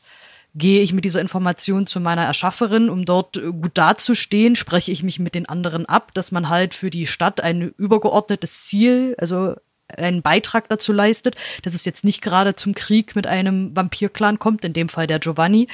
Es, es ist sehr interessant.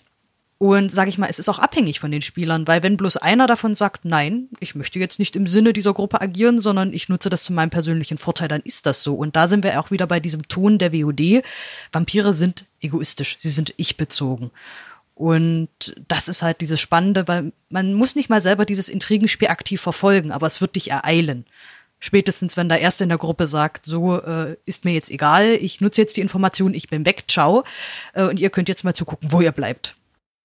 Das heißt, dieses außenstehende Miteinander absprechen fällt eher weg man kann es anders machen. Man kann natürlich auch in der Gruppe sagen, ja, wir möchten das nicht. Dann spielen wir so ein bisschen heile Welt WOD, sag ich mal. Aber wenn man das weglässt, also das Grundszenario ist eigentlich so, man spricht nichts ab und man erfährt diesen Verrat vor Ort in der Situation und reagiert darauf. Bei Aktio-Reaktio, gerade in der Kampagne ist da natürlich so, wenn ich diesem Klünge jetzt in dieser Folge auf die Füße getreten habe, kann ich damit rechnen, dass sie mir wahrscheinlich den Favor return werden bei der nächstbesten Situation. Und schon ist man in der Situation, wem kann ich noch trauen? Konsequenzen. Das ist ein großes Stichwort in der WOD. Konsequenzen. Das eigene Handeln hat Konsequenzen und die Umwelt reagiert auf deine Aktion entweder wohlwollend oder nicht sehr wohlwollend und dementsprechend macht man es sich schwerer oder leichter in diesem Intrigenspiel. Kommt noch ein Satz zum Tragen, man sieht sich immer zweimal im Leben. Der trifft bei Vampiren doppelt zu, weil man ist ja unsterblich. Und wenn ich diesem einen Kainiten einmal richtig schön in die Parade gefahren bin, der erinnert sich in 120 Jahren immer noch daran wenn ich es vielleicht schon lange vergessen habe. Das ist dann auch einer von den interessanten Knackpunkten, weil da ist ein Bruder oder einer, der was da richtig auf die Fresse gibt, ein angenehmer Spielpartner. Es gibt andere, die die intrigante Schiene fahren, die im eigenen Klüngel vielleicht einen Tritt auf die Zeichen gekriegt haben und die über acht Ecken eine Intrige fahren, die einen anderen Mitspieler das Leben kostet. Es ist Sozialdrama. Das macht, Definitiv. das macht so relativ viel für mich aus. Deswegen sicher das nicht so, wenn die Spieler gegeneinander bisschen PvP gehen wollen, sollen sie es machen. Es ist natürlich gut, wenn man es intelligent löst und nicht in die direkte Konfrontation, weil wenn vier Leute draufkommen, dass einer, einer permanent den Zuppen spuckt und neues Eis ackelt, wird er den nächsten Tag nicht erleben, sobald sie mal am Zug sind oder nur pisst auf ihm sind. Und jeder Vampir, das Gefallenssystem. Innenklüngel kann nur Scheiße über einen anderen Vampir in der Kampagne liefern, dass er im finalen Tod über die eine oder andere Aktion eilt. Und wie setzt ihr dann sowas um? Also im Endeffekt zum Beispiel, ihr habt jetzt vier Mitspieler und äh, der eine intrigiert gegen den anderen. Äh, ist es dann ein Thema, das dann außerhalb dieser Spielsitzung passiert oder wie macht ihr das? Wie bewerkstelligt ihr das? Also wie, wie, wie plant ihr das? Wir haben außerhalb Kommunikation. Einer von meinen Mitspielern ist da immer ziemlich, der übertreibt ein bisschen, weil 14-seitige Aufsätze über die Motivation mit dazwischen Eckraum, wie er im nächsten Exploit macht und gegen wen er vorgeht, ist ein bisschen anstrengend. Und nachdem du den dritten gelesen hast, sagst du, ja, ja, passt. Und dann kriegst du das nächste Mal präsentiert. Dann bist du nicht mehr so im Just drüber. Aber ja, das sind halt die kleinen Feinheiten und es hat bei uns sogar die Situation gegeben, wo es am Beginn angesprochen war und wo zwei Spieler aneinander geraten sind, beziehungsweise ein Spieler einen intriganten Charakter spielen wollte, aber nicht fähig war, das umzusetzen. Und wenn du ihn auf und der hat es halt in einer in einem Abend geschafft, dass es viermal in die transsilvanischen Chroniken alle umbringen hätte müssen, wegen Verstöße gegen die chemiskische Gastfreundschaft und lauter so Sachen. Für einen intriganten Charakter, der solche Fehler nicht machen sollte, wo einfach der Spieler nicht kompetent genug war, es zu spielen. Das ist hart. Das war dann richtig hart. Und ich habe es ihnen dann auch gesagt, weil es waren viermal der Finale tot als Konsequenz für alle gewesen. Hat so weit gehend, dass wir dann entschieden haben, hey, passt nicht, wir müssen leider sagen, mit dem Charakter passen in der Gruppe. Das muss mal ein wenig Zeit drüber vergehen, bis wir in der Konstellation wieder spielen können. Weil die anderen das dann auch irgendwann persönlich genommen haben. Der hat es zwar nicht persönlich gemacht und so, aber man sollte halt das spielen, was man verkörpern kann. Ja, da kommt man auch, äh, sag ich mal, zu einem Problem. Wir sind ja alles Menschen, die hinter diesen Charakteren stehen. Und ich glaube, das ist bei jedem Rollenspielsystem so, dass man IT und OT trennen muss. Aber ich glaube, bei Vampire ist es gerade so, weil man halt auch persönlich dann drin ist in dieser Situation, dass das auch schnell eskalieren kann. Und gerade wenn du einen hast, der gegen alle schießt, und das machst du eine Runde, das machst du zwei Runden und beim dritten Mal denkst du dir, boah, jetzt ist doch aber auch mal gut. Und das kann halt eine Gruppe auch sehr schnell sprengen. Das sollte man nicht unterschätzen. Aber um auf die Frage nochmal zurückzukommen mit dem Intrigenspiel, äh, die krasseste Runde, die ich erlebt habe, ich war nicht lange drin, weil es im Endeffekt war es kein Erzählspiel mehr. Es fing halt an, dass jeder so ein bisschen dem Meister nebenbei geschrieben hat, was sein Charakter macht. Also der eine erzählt und der andere reagiert darauf. Ich mit Auspex, ich höre, was der telefoniert, ich will wissen, was da abgeht. Und das haben die anderen natürlich mitgekriegt und zum Schluss haben wir nicht mehr gespielt. Wir haben eigentlich nur Pause gemacht und alle haben dem SL geschrieben, was wir machen weil man nicht wollte, dass die anderen darauf reagieren. Und habe ich gesagt, das ist jetzt ein bisschen abstrus. Man kann das auch ad absurdum führen. Aber das ist eine Online-Runde oder eine Offline-Runde? Das war eine Offline-Runde. Also wir haben privat im Discord gespielt, aber wo ich dann auch gesagt habe, Entschuldigung, aber das ist kein Vampire mehr. Das ist, weil dann jeder Angst hatte, wenn dann alle Intrigen spielen, dann hat jeder Angst vor dem nächsten Schritt der anderen und schon spielst du nicht mehr, machst eher so, wie nennt man das? Forenrollenspiel. Ja, stimmt. Aber nur du schreibst halt mit dem Meister. Und der sagt dir, was die anderen machen. Und oh Gott, das war ganz konfus. Wobei, auch sagen, sind Regenspiels, wer ist der bessere Pokerspieler? Weil es gibt Gmur, die was relativ süß der ganzen Gruppen gegenüber sind und von denen man es nie erwarten darf, was generell so ein Indiz für Vampire ist, mit der ist zu shiny, um wahr zu sein. Der hat sicher Kacke am Stecken. Ja, wie, wie war das doch letztens in der Runde? Die ist nett zu uns, die lächelt uns an, das mag ich nicht, ich möchte was dagegen tun. genau. Ja. Das heißt, wenn ich jetzt da äh, eine, eine 0815 Kampagne spielen möchte und die Gruppe sagt, okay, ich möchte kein Intrigenspiel spielen, ist es dann in euren Augen äh, Themaverfehlung oder einfach nur eine andere Variation, Vampire zu spielen, ohne dass man die dunkle Seite miterleben muss in einer Gruppe. Tatsächlich kann man es so handhaben. Du kannst sehr viel mit der WOD machen. Das muss man dazu sagen. Sie ist sehr variabel. Und ähm, zum Beispiel, so war meine Tremere-Runde zum Beispiel angelegt. Man hat halt drei Vertreter von Haus und Clan und einen Gargoyle, die ja auch mit zu Haus und Clan dazugehören. Mehr oder weniger. Ein Gargoyle würde jetzt darüber streiten. Und da hat man schon die Grundintention, dass sie eigentlich zusammenarbeiten dass es kein Intrigenspiel untereinander gibt. Was die Spieler daraus machen, steht nochmal auf einem anderen Blatt Papier. Aber man kann theoretisch die Grundintention haben, okay, wir arbeiten zusammen. Und innerhalb machen wir dieses Intrigenspiel nicht, aber wir intrigieren zusammen gegen andere. Wir gehen quasi gegen NSCs vor, wir erobern uns langsam eine Stadt, politisch gesehen, äh, versuchen da unser Revier abzustecken. Das ist durchaus möglich, ja.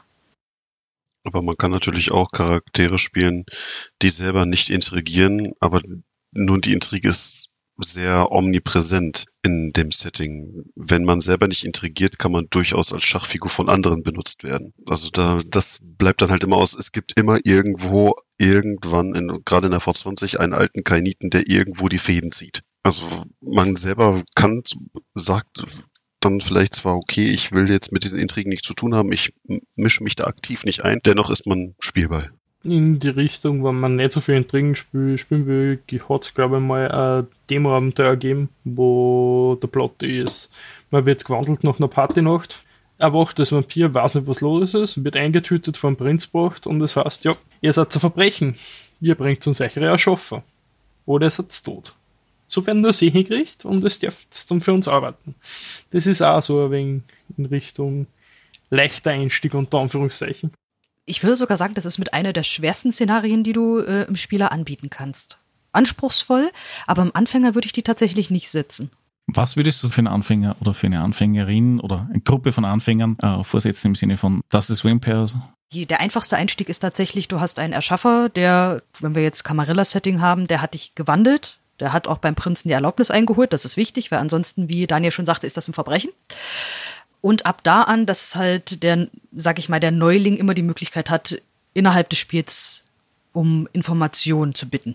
Weil wenn er irgendwo nicht weiterkommt, ich melde mich bei meinem Erschaffer, schildere ihm die Situation, was habe ich jetzt für Möglichkeiten. Das ist, glaube ich, für einen Einsteiger eine recht angenehme Erfahrung, weil du wirklich jemanden hast, der auch ein Interesse daran hat, dass du keinen Mist baust und du hast immer noch so ein helfendes Händchen, auf das du zurückgreifen kannst. Dem Szenario, was Daniel gerade gesagt hat, das ist unglaublich spannend. Und ich glaube, auch für erfahrene Spieler ist das richtig interessant, dann zu sehen, ich bin jetzt in einer neuen Welt, aber du musst halt schon so ein bisschen wissen, wie Vampire funktioniert. Was kann ich tun? Wenn man komplett keine Ahnung hat, dann wird man wahrscheinlich von einem Fettnäpfchen ins andere treten und wahrscheinlich eher noch die Stadt anzünden, als tatsächlich den Erschaffer finden. Bei der Runden ist der Klüngel für die Erschaffer abtrünnig, abtrünnig für die Camarilla und hat sowas wie eine Schaufelhead, Schaufelkopfverwandlung gemacht ohne die Schaufel. Und ah, okay. sind angerissen und du hast die Primogene für deine Clans zur Seite. Also du hast ein bisschen einen Background. Ich wollte gerade sagen, also ich dachte auch eher an sowas, dass du dann irgendwie ein Backup hast oder zumindest die Möglichkeit, dass du eine Einführung erhältst, wenn du das nicht gewusst hast. Als Spieler bzw. Als, als, als Charakter. Soweit ich mich erinnere, bei der Runden ist sogar so, dass das die Erschaffer für deine Erschaffer sind, die was halt mit einer gebrochen haben. Das war halt eine Provokation, die auf die Urerschaffer zurückfällt und du darfst dann mit deinen Großeltern, mit Hilfe deiner Großeltern unter Anführungszeichen, deinen Papi oder deiner Mami auf den Zahn fühlen. Also ich glaube, die leichteste Runde, die ich hatte, war meine Kükenrunde wo ich quasi Neugeborene hatte, die die einfache Aufgabe gekriegt haben. Jeder hatte einen Disziplinpunkt und die hatten die einfache Aufgabe, da ist der Turm, da oben sitzt der Prinz, geht da hin und meldet euch beim Prinzen. Und ich hatte einen Malkavianer, einen Toreador, einen Venture und einen Nosferatu. Dementsprechend mussten sie halt schauen, ähm, weil ich ihnen halt Sachen gegeben habe. Denn das Nosferatu hat es halt schwer. Wie kommt der da rein? Er kann nicht einfach mit Verdunklung 1, kann er zwar schleichen, aber er kann keine Türen öffnen. Er kann, nee, gar nicht. Er kann eigentlich nur still. Er kann mit Verdunklung 1 kann er nur stillstehen und nicht gesehen werden. Ansonsten, er kann sich nicht bewegen in Verdunklung. Wie kommt der da hin? Und ich habe halt die Prämisse gehabt, ihr müsst alle gleichzeitig als Klüngel zu dem Prinzen. Schaut, wie ihr das macht dann äh, habe ich den Sachen gegeben, wie der Makavianer hatte natürlich dann den Nachteil, dass sein Irrsinn durchgekommen ist, immer wieder, was ihn in Schwierigkeiten gebracht hat. Und die Ventru und äh, Toreador haben äh, Verwandte getroffen. In, weil unten war eine Party, so eine Galerie, und die Toreador und Ventru haben Bekannte von ihrem menschlichen Leben getroffen, die dann halt gesagt haben, hey, hey, dich, dich zu sehen, ähm, um, um halt zu schauen, wie man damit umgeht man hatte nicht viele Disziplinsmöglichkeiten, aber wie reagiert man darauf?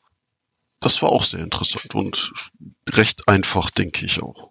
Aber es zeigt sich auch hier wieder dieses Teamspiel, wie gut das funktioniert und wie es halt nicht funktioniert. Richtig. Und äh, sagen wir es mal gerade auch in Bezug auf diese Runde, diese, diese, dieser Klünge hat sich getrennt, muss man dazu sagen. Weil äh, der Ventru und die Toreador, die sind einfach reingekommen. Durch den Ventru, der hat einfach ein bisschen mit dem Geld gewunken und seine äh, Beziehung spielen lassen. Und der Nosferatu und der Malkavianer, die standen halt noch draußen und die mussten sich quasi von hinten dann reinschleichen. Ja. Die haben sich quasi dann innen getroffen, weil die Ventru und die Tori quasi, also der Ventru und die Tori, sich nicht sonderlich drum gekümmert haben, wie die beiden anderen reinkommen. Sie haben es im Endeffekt geschafft, sie sind reingekommen alle, auf verschiedenen Wegen, weil der Malk halt auch dann im Endeffekt Mitleid mit dem Nossi hatte. Weil sie beide so außenseiterisch dann waren, auch im Endeffekt. Das die beiden dann wieder zusammengeschweißt hat. Und am Ende des, des Ganzen hatten sie quasi sehr viel Information über alles und man hätte viel mehr daraus machen können im Endeffekt, wenn man gewollt hätte. Also es hätte man auch als Starter für eine Kampagne nehmen können. Ja, aber sind sie nicht alle irgendwie Außenseiter? Ja, aber manche können sich besser in die Gesellschaft quasi einliedschen, könnte man sagen. Also einige fallen nicht so auf. Ja gut, an Nosferatu ist klar. ja. ja, aber zum Schluss sind das alles, es sind alles Untote. Sie sind keine Menschen, sie gehören einfach nicht zu der sterblichen Gesellschaft dazu. Deswegen kann man eigentlich schon sagen, Kainiten sind Außenseiter. Sie sind Schmarotzer. Das, sie leben aufgrund der Basis eines anderen. Also. Richtig. Ja, sie sind Parasiten im Endeffekt. Ja, das Einzige ist, gewisse Clans halten sich den hohen Clan-Status aus Dark Ages noch etwas höher als andere.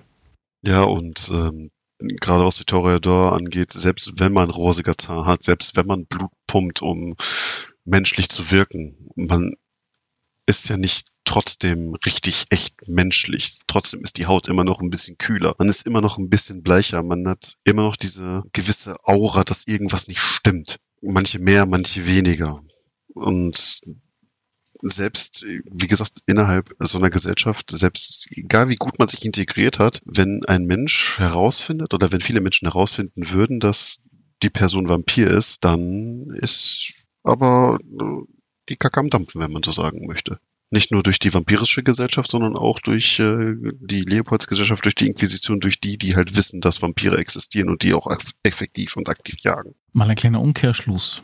Wenn man jetzt so eine Metropole wie Hausnummer München oder Köln oder so hernimmt, wie hoch ist die Dichte von Vampiren in so einer Stadt? Wo kann man sich ungefähr dran festhalten, wenn man sagt, okay, ich möchte jetzt etwas planen und ich habe keinen Bezug oder keine Idee, wie viele Vampire dort sein könnten oder sein sollten? Gibt es da irgendwie so eine Faustrechnung oder Daumen mal Pi? Es, da streiten sich bis heute noch die Geister, muss man tatsächlich sagen. Es gab, glaube ich, sogar mal Listen oder so aber nicht offiziell. Ich glaube in irgendeinem Companion für die ersten Edition oder aus dem Versuch, den, über den man nicht sprechen will, hat sogar eine Listen gegeben, auf wie viel 100 Einwohner ein Vampir kommt im Schnitt. Ich kann mich nämlich an sowas erinnern, irgendwie mal vor gefühlten 100 Jahren, es waren wahrscheinlich irgendwas um die 20, irgendwie so pro 100.000 einer oder sowas. Genau. Ja. Mhm. Aber das funktioniert nicht, äh, auch gerade was durch Spiele so ein bisschen suggeriert wird, weil eine klassische Camarilla-Domäne besteht aus Prinz, Seneschall, Sheriff, ähm, Geißel, die Primogene und wenn du allein das schon, sag ich mal, alles bedienst, hast du locker über zehn Kainiten da, die erstmal nur da sein müssen. Da hast du noch keine großartigen NSCs weiter. Und deine Spielercharaktere kommen ja auch noch dazu. Also ich glaube, diese Faustträger kann man so nicht benutzen, wenn du halt dieses wirkliche Camarilla-Setting aufbauen möchtest. Man hat natürlich als Spielleiter immer die Möglichkeit anzupassen. Kommt ja auch darauf an, welche Geschichte möchte ich Ja, erzählen. aber die Idee, die ich einmal hatte dazu, war eher was anderes. Und zwar, wir haben in, in Europa, man, Österreich ist ja nur mal um einiges kleiner, selbst die großen Städte wie in Deutschland. Aber wenn man jetzt äh, diese Faustregel hernehmen würde für normale amerikanische Kleinstadt oder Großstadt, dann würde das ja vielleicht sogar funktionieren.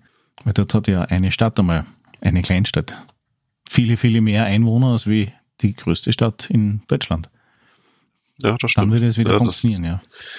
Darum denke ich, ist diese Faustregel auch mehr auf diese auf dieses amerikanische Setting ausgelegt, also auf diese amerikanischen wirklich Großstädte, muss man muss man wirklich dazu sagen. Ja, aber es ist ja eigentlich ein amerikanisches System, oder?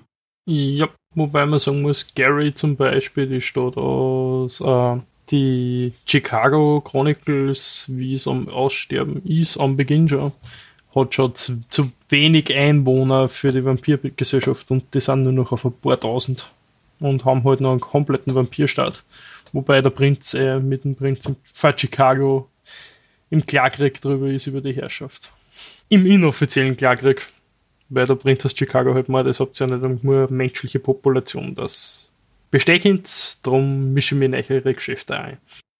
Ja, das wird sehr äh, amüsant in Stopp zu Stopp aufgegriffen. Da geht es um Gary und wie man mit dieser Stadt am, am Ende umgeht. Staub zu Staub war das Einführungs-Kleinabenteuer, was man sich optional dazu kaufen können, gell?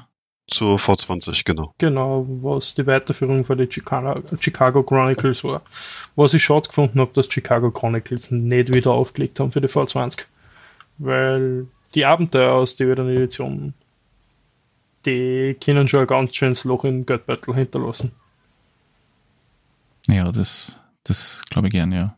Alle alten Bücher, was das angeht. Ich habe die Transsilvanischen Chroniken alle vier gemeinsam mit Luftpost um äh, etwas über 100 Euro gekriegt und habe halt in Foren und so gelesen und jetzt für die Birchel wird über 150 Euro gehandelt.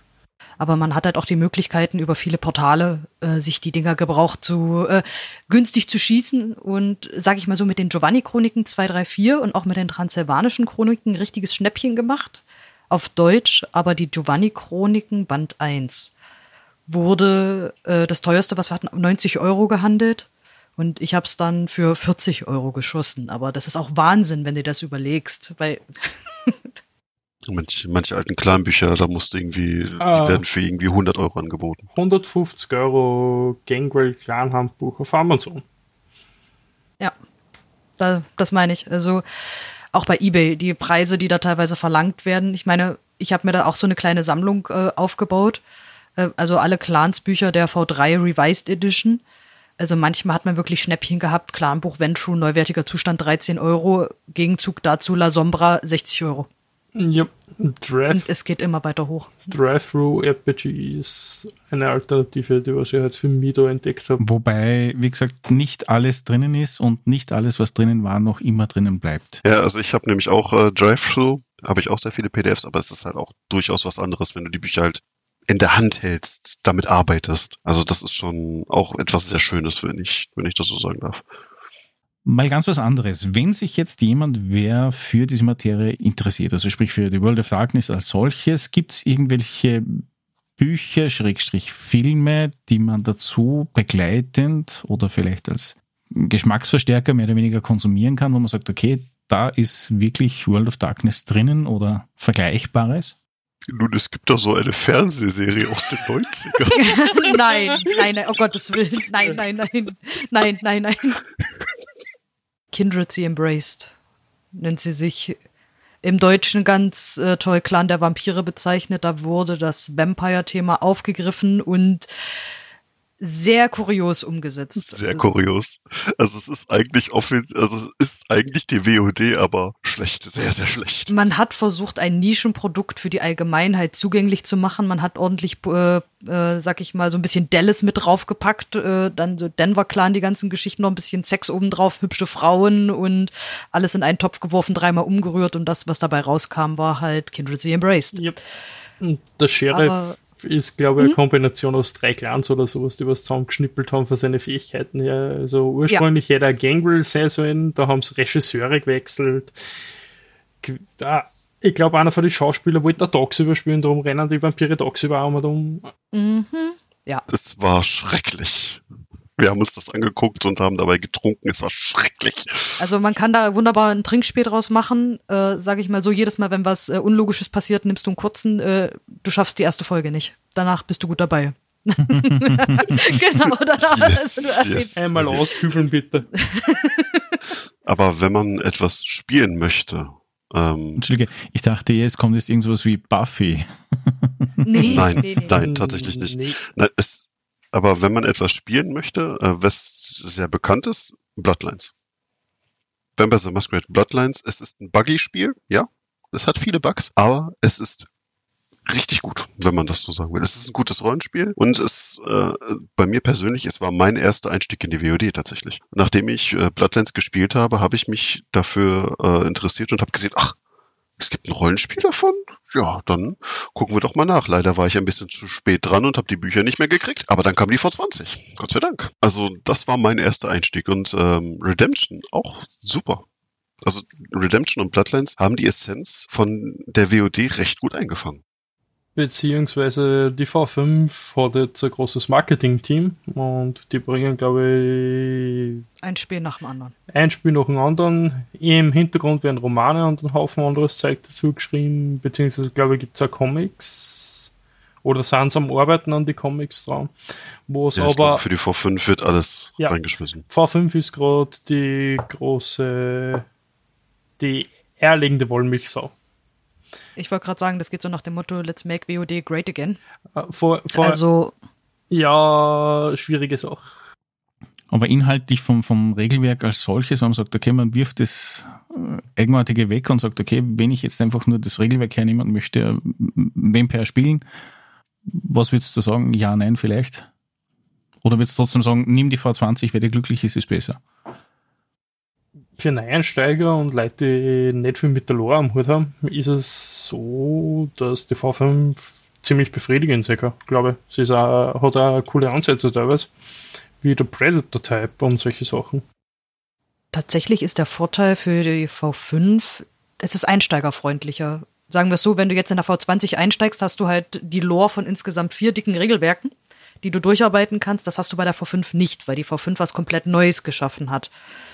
Und sehr viele Änderungen auch für die einzelnen Clans äh, in Kraft getreten sind, dass es dir einfacher macht. Du liest anstatt von mittlerweile, wie viele WOD-Bücher gibt's, ähm, liest du halt nur das eine und hast einen Überblick und weißt, wo du stehst. Und etwas, was man bei der V5 ansprechen muss, ist, dass es ein anderes System geht äh, mit dem Bluthaushalt. Ein Vampir braucht ja Blut zum Existieren und zum Einsatz auch der Fähigkeiten. Und die V5 hat ein etwas unberechenbareres System, wann das Tier halt durchbricht. Und ich glaube, da in der V5 fühlt es sich einfach mehr an, als ob wirklich, dass du ein Tier bist, das jederzeit hervorbrechen kann, wenn du deinen Wurf nicht schaffst. Das, du hast halt schon, ähm, ja, sag ich mal, wenn ich zum Beispiel, ich habe eine La Sombra gespielt, ich möchte die Schattenkräfte nutzen, dann mache ich am Anfang einen Rouse-Check. Und wenn ich den nicht schaffe, sag ich mal, kriege ich einen Punkt auf ein Konto. Und je niedriger der ist, beziehungsweise je höher, je nachdem von welcher Seite man schaut, dann bricht das Tier halt durch, dann hast du Hunger und dieser Hunger muss befriedigt werden. Und man kann innerhalb von einer Session sehr schnell diesen Punkt erreichen, wo du dann einfach über einen Menschen herfällst. Also es ist in dem Punkt dynamischer. In der V20 hast du wirklich ein Haushaltssystem. Also ich trinke jetzt von dem, bringe mich auf Maximum, ich mache das, ja gut, gehe ich auf Nummer sicher, trinke ich wieder von dem Menschen, bin wieder auf Max. Äh, Du kannst halt wirklich haushalten, Mikromanagement. Die V5 hat das nicht. Da ist der Hunger halt eine Konstante und mit, äh, sag ich mal, diesen fehlgeschlägenen Würfen kann jederzeit das Tier herausbrechen, was auch das RC-Spiel in vielen Situationen sehr schnell eskalieren lässt und es dementsprechend auch sehr spannend macht. Also es ist mehr konfliktorientierter. Es ist wirklich eher Personal Horror in dem Punkt. Ja. In der V20 kann man schon schaffen, dass man sich mit der Thematik nicht auseinandersetzt, wenn man einen entsprechenden Charakter baut. Ja, man, wie, wie Moni schon sagte, man kann besser haushalten, was die Blutpunkte angeht, ja. Und die Aktion. Das heißt also für Leute, die sagen, okay, sie möchten das jetzt nicht unbedingt auf die Spitze treiben, ist wahrscheinlich die V20 dann das interessantere Produkt. Rein von der Regelmechanik her. In der V20 ist im Endeffekt mehr drin. Man, ne, also wie gesagt, man, da sind Regeln drin für die Blutlinien, für alle Blutlinien, selbst für Blutlinien, die nicht mehr existieren in der Neuzeit. Ähm, Regelvarianten sind da drin, also wenn man wirklich eine, eine längerfristige, vor allem, ähm, wenn man einen, einen Gehenna-Plot haben möchte, also dieses, auf dieses Ende der vampirischen Welt hinarbeiten möchte, dann ist die V20 perfekt dafür, weil es ist literally das Thema da drin. Ja, also wenn man da mehr auf die Geschichte auch eingehen möchte, da ist die V20 definitiv besser. Auch auf dieses große Intrigenspiel, dieses größere Bild zu haben. Da würde ich sagen, ist die V20 deutlich besser als die äh, V5. Weil, wie gesagt, V5 mehr der Perso Personal Horror da im Vordergrund steht. Wenn ihr jetzt eine neue Kampagne starten könntet als Spieler, nicht als Spielleiter oder Spielleiterin, welchen Clan oder welche Blutlinie oder also welchen Charakter würdet ihr dann spielen wollen? Ein Vampir oder ein Ghoul oder ein Jäger oder ein Werwolf oder ein Mage? Was würde euch jetzt auf der Stelle sagen, okay, ich, das würde mich reizen? Wenn die Setting-Gegebenheit äh, dem natürlich vorhanden ist, äh, das dazu benötigt werden sollte. Tatsächlich würde mich da diese freie Ghoul-Jäger-Geschichte ansprechen, das mal auszuprobieren, weil wie Daniel schon gesagt hat, Ghule können sehr, sehr stark werden und vor allem sehr schnell sehr stark werden und damit auch jedem Vampir Konkurrenz machen. Das wäre, glaube ich, jetzt mal es wäre mal schön, auf der anderen Seite zu stehen und mal so ein Spielertrüppchen da ein bisschen anzupieken von der Seite mit dem Flock. Tagsüber, wenn sie schlafen. Nur wenn sie schlafen. ich persönlich würde gerne mal tatsächlich die V5 ausprobieren, weil ähm, Cards of the Blood Gods ist endlich da. Ich kann wieder meine geliebten Giovanni spielen die es vorher leider nicht gab. Das würde ich tatsächlich gerne mal testen. Also ich habe mich von der 5, V5 bisher ferngehalten, aber ich würde es mit einer Make-Karte tatsächlich gerne mal machen. Und Kampagnenziel irgendwie was, äh, was, was dir vorschwebt, dann was passend wäre dazu mit der V5? Ist wahrscheinlich äh, zu sehen, wie sich der Clan, diese ganze Familie jetzt ähm, verhält und wie das jetzt in Zukunft wird, wie man sich wieder etabliert nach der ganzen Geschichte, die die Giovanni und äh, die Cappadozianer und die Sendboten und alle hatten. Das finde ich sehr interessant. Wie man quasi seine eigene Position innerhalb des Clans und innerhalb der vampirischen Gesellschaft wieder stärkt und verteidigt im Endeffekt. Gerade jetzt, wo auch sehr viel in die Hekate reingekommen sind, die, die vorher Feinde waren. Also sich gegenseitig aktiv bekämpft haben und jetzt zusammenarbeiten. Daniel, wie schaut's da bei dir aus? Ich bin der, der kleine Chemiske-Fanboy und ich muss ganz ehrlich sagen, ich würde einen Wiedergänger für die Chemisken wahrscheinlich wählen. Wobei mir aber ein Ursprungshaus noch nicht ganz sicher war. Aber ich fand da einen Jägerplot oder sowas relativ interessant. Beziehungsweise spiele ich gerade sogar einen Werwolf aus einer Wiedergänger-Blutlinie. Also der was einen Elternteil aus einer Wiedergänger-Blutlinie für die Danislavs zum Beispiel hat im Wild West nämlich. Also im wilden Westen der Werwölfe. Genau. Da spielt man halt einen edgy Schattenlord. Europäischen Adeligen mit Vampirje äh, mit Werwolfjägerwurzeln. Also wenn wir es nochmal äh, Revue passieren lassen würden, im Sinne von, wenn jemand Interesse hat oder hätte, dann ist natürlich interessant eher in Richtung V5, wenn man unvorhergesehenes Konfliktspiel machen möchte oder die V20, wenn man auf viele Ressourcen zurückgreifen möchte und ähm, das Ende der Vampirheit mehr oder weniger erleben möchte. Richtig, ja. Gibt es irgendwo Möglichkeiten, wo sich jemand, der Interesse hätte, daran hinwenden kann und sagt, okay, ich möchte mir das anschauen, ich möchte da zusehen, ich möchte da mitwirken. Gibt es da irgendetwas, das zu Zeiten zu Corona natürlich, beziehungsweise auch später dann mal interessant sein könnte. Wo gibt es eine Anlaufstelle, wo man sagt, okay, gut, das, da gibt es viele kompetente Vampire, Werwolf und ähnliche Spieler und Spielerinnen? Also an erster Stelle natürlich das Nerdpool Forum, auch der Nerdpool Discord. Äh, Sage ich mal, kommt jetzt darauf an, ob man eher der schreibfreudige Typ ist oder doch eher, ich setze mich lieber gleich mal akustisch mit den Leuten auseinander. Ähm, da werden auch regelmäßig Runden angeboten, wo man äh, sage ich mal, mitmachen kann, wo man sich melden kann. Ansonsten zum Beispiel, ich streame meine Runden auf Twitch, danach landen die auf YouTube, wo man das nachschauen kann. Wenn da Interesse besteht, einfach anschreiben, dann findet man sicherlich was. Ja, also Möglichkeiten gibt's. Ja, definitiv. Auf, gerade wenn man sich was angucken möchte, glaube ich, ich, mein, ich möchte mich jetzt nicht so weit aus dem Fenster lehnen, aber tatsächlich, meine Runde damals war die erste, die über den Nerdpool quasi zusammengekommen ist. Also die erste Vampire-Runde, äh, die gibt es da immer noch. Also die kann man auf meinem Kanal gucken, wenn man tatsächlich ähm, Vampire mal einen Einblick darin haben möchte. Also ich glaube, gerade auch was die V20 und ich glaube Green Bay habe ich mit der Revised noch gespielt sogar. Bin mir aber gerade nicht sicher. Also wenn man da Einstiege und äh, Sachen haben will, man findet auf jeden Fall auch auf meinem Kanal oder auf dem Nerdpool jede Menge. Daniel, du wirst in der nächsten Zeit wieder was leiten, oder? Wann die Möglichkeit beim Daniel im Shop wieder ist, werde ich wieder das Freitags-Leitprogramm starten und ja. Also dann wird definitiv wieder Remote-Runden. Ja, ist mir halt hin und wieder ein wenig schwierig, weil ich sitze im Wohnzimmer und das macht es halt teilweise ein bisschen schwieriger vom Konzept her. Ja, auf alle Fälle möchte ich ein großes, großes Dank an euch aussprechen, dass ihr euch die Zeit genommen habt und äh, so viel und so intensiv über das Thema World of Darkness und speziell natürlich Vampire gesprochen habt. Und äh, sonst würde ich sagen, beschließen wir den Abend und ich sage danke und bis bald. Tschüss. Tschüss. Tschüss. Tschüss. Und schon ist die Episode wieder zu Ende. Ich hoffe, sie hat euch gefallen. Hinterlasst doch einen Kommentar unter www.drachentöter.at, iTunes, Facebook, YouTube oder via E-Mail unter podcast.drachentöter.at. Bis zum nächsten Mal.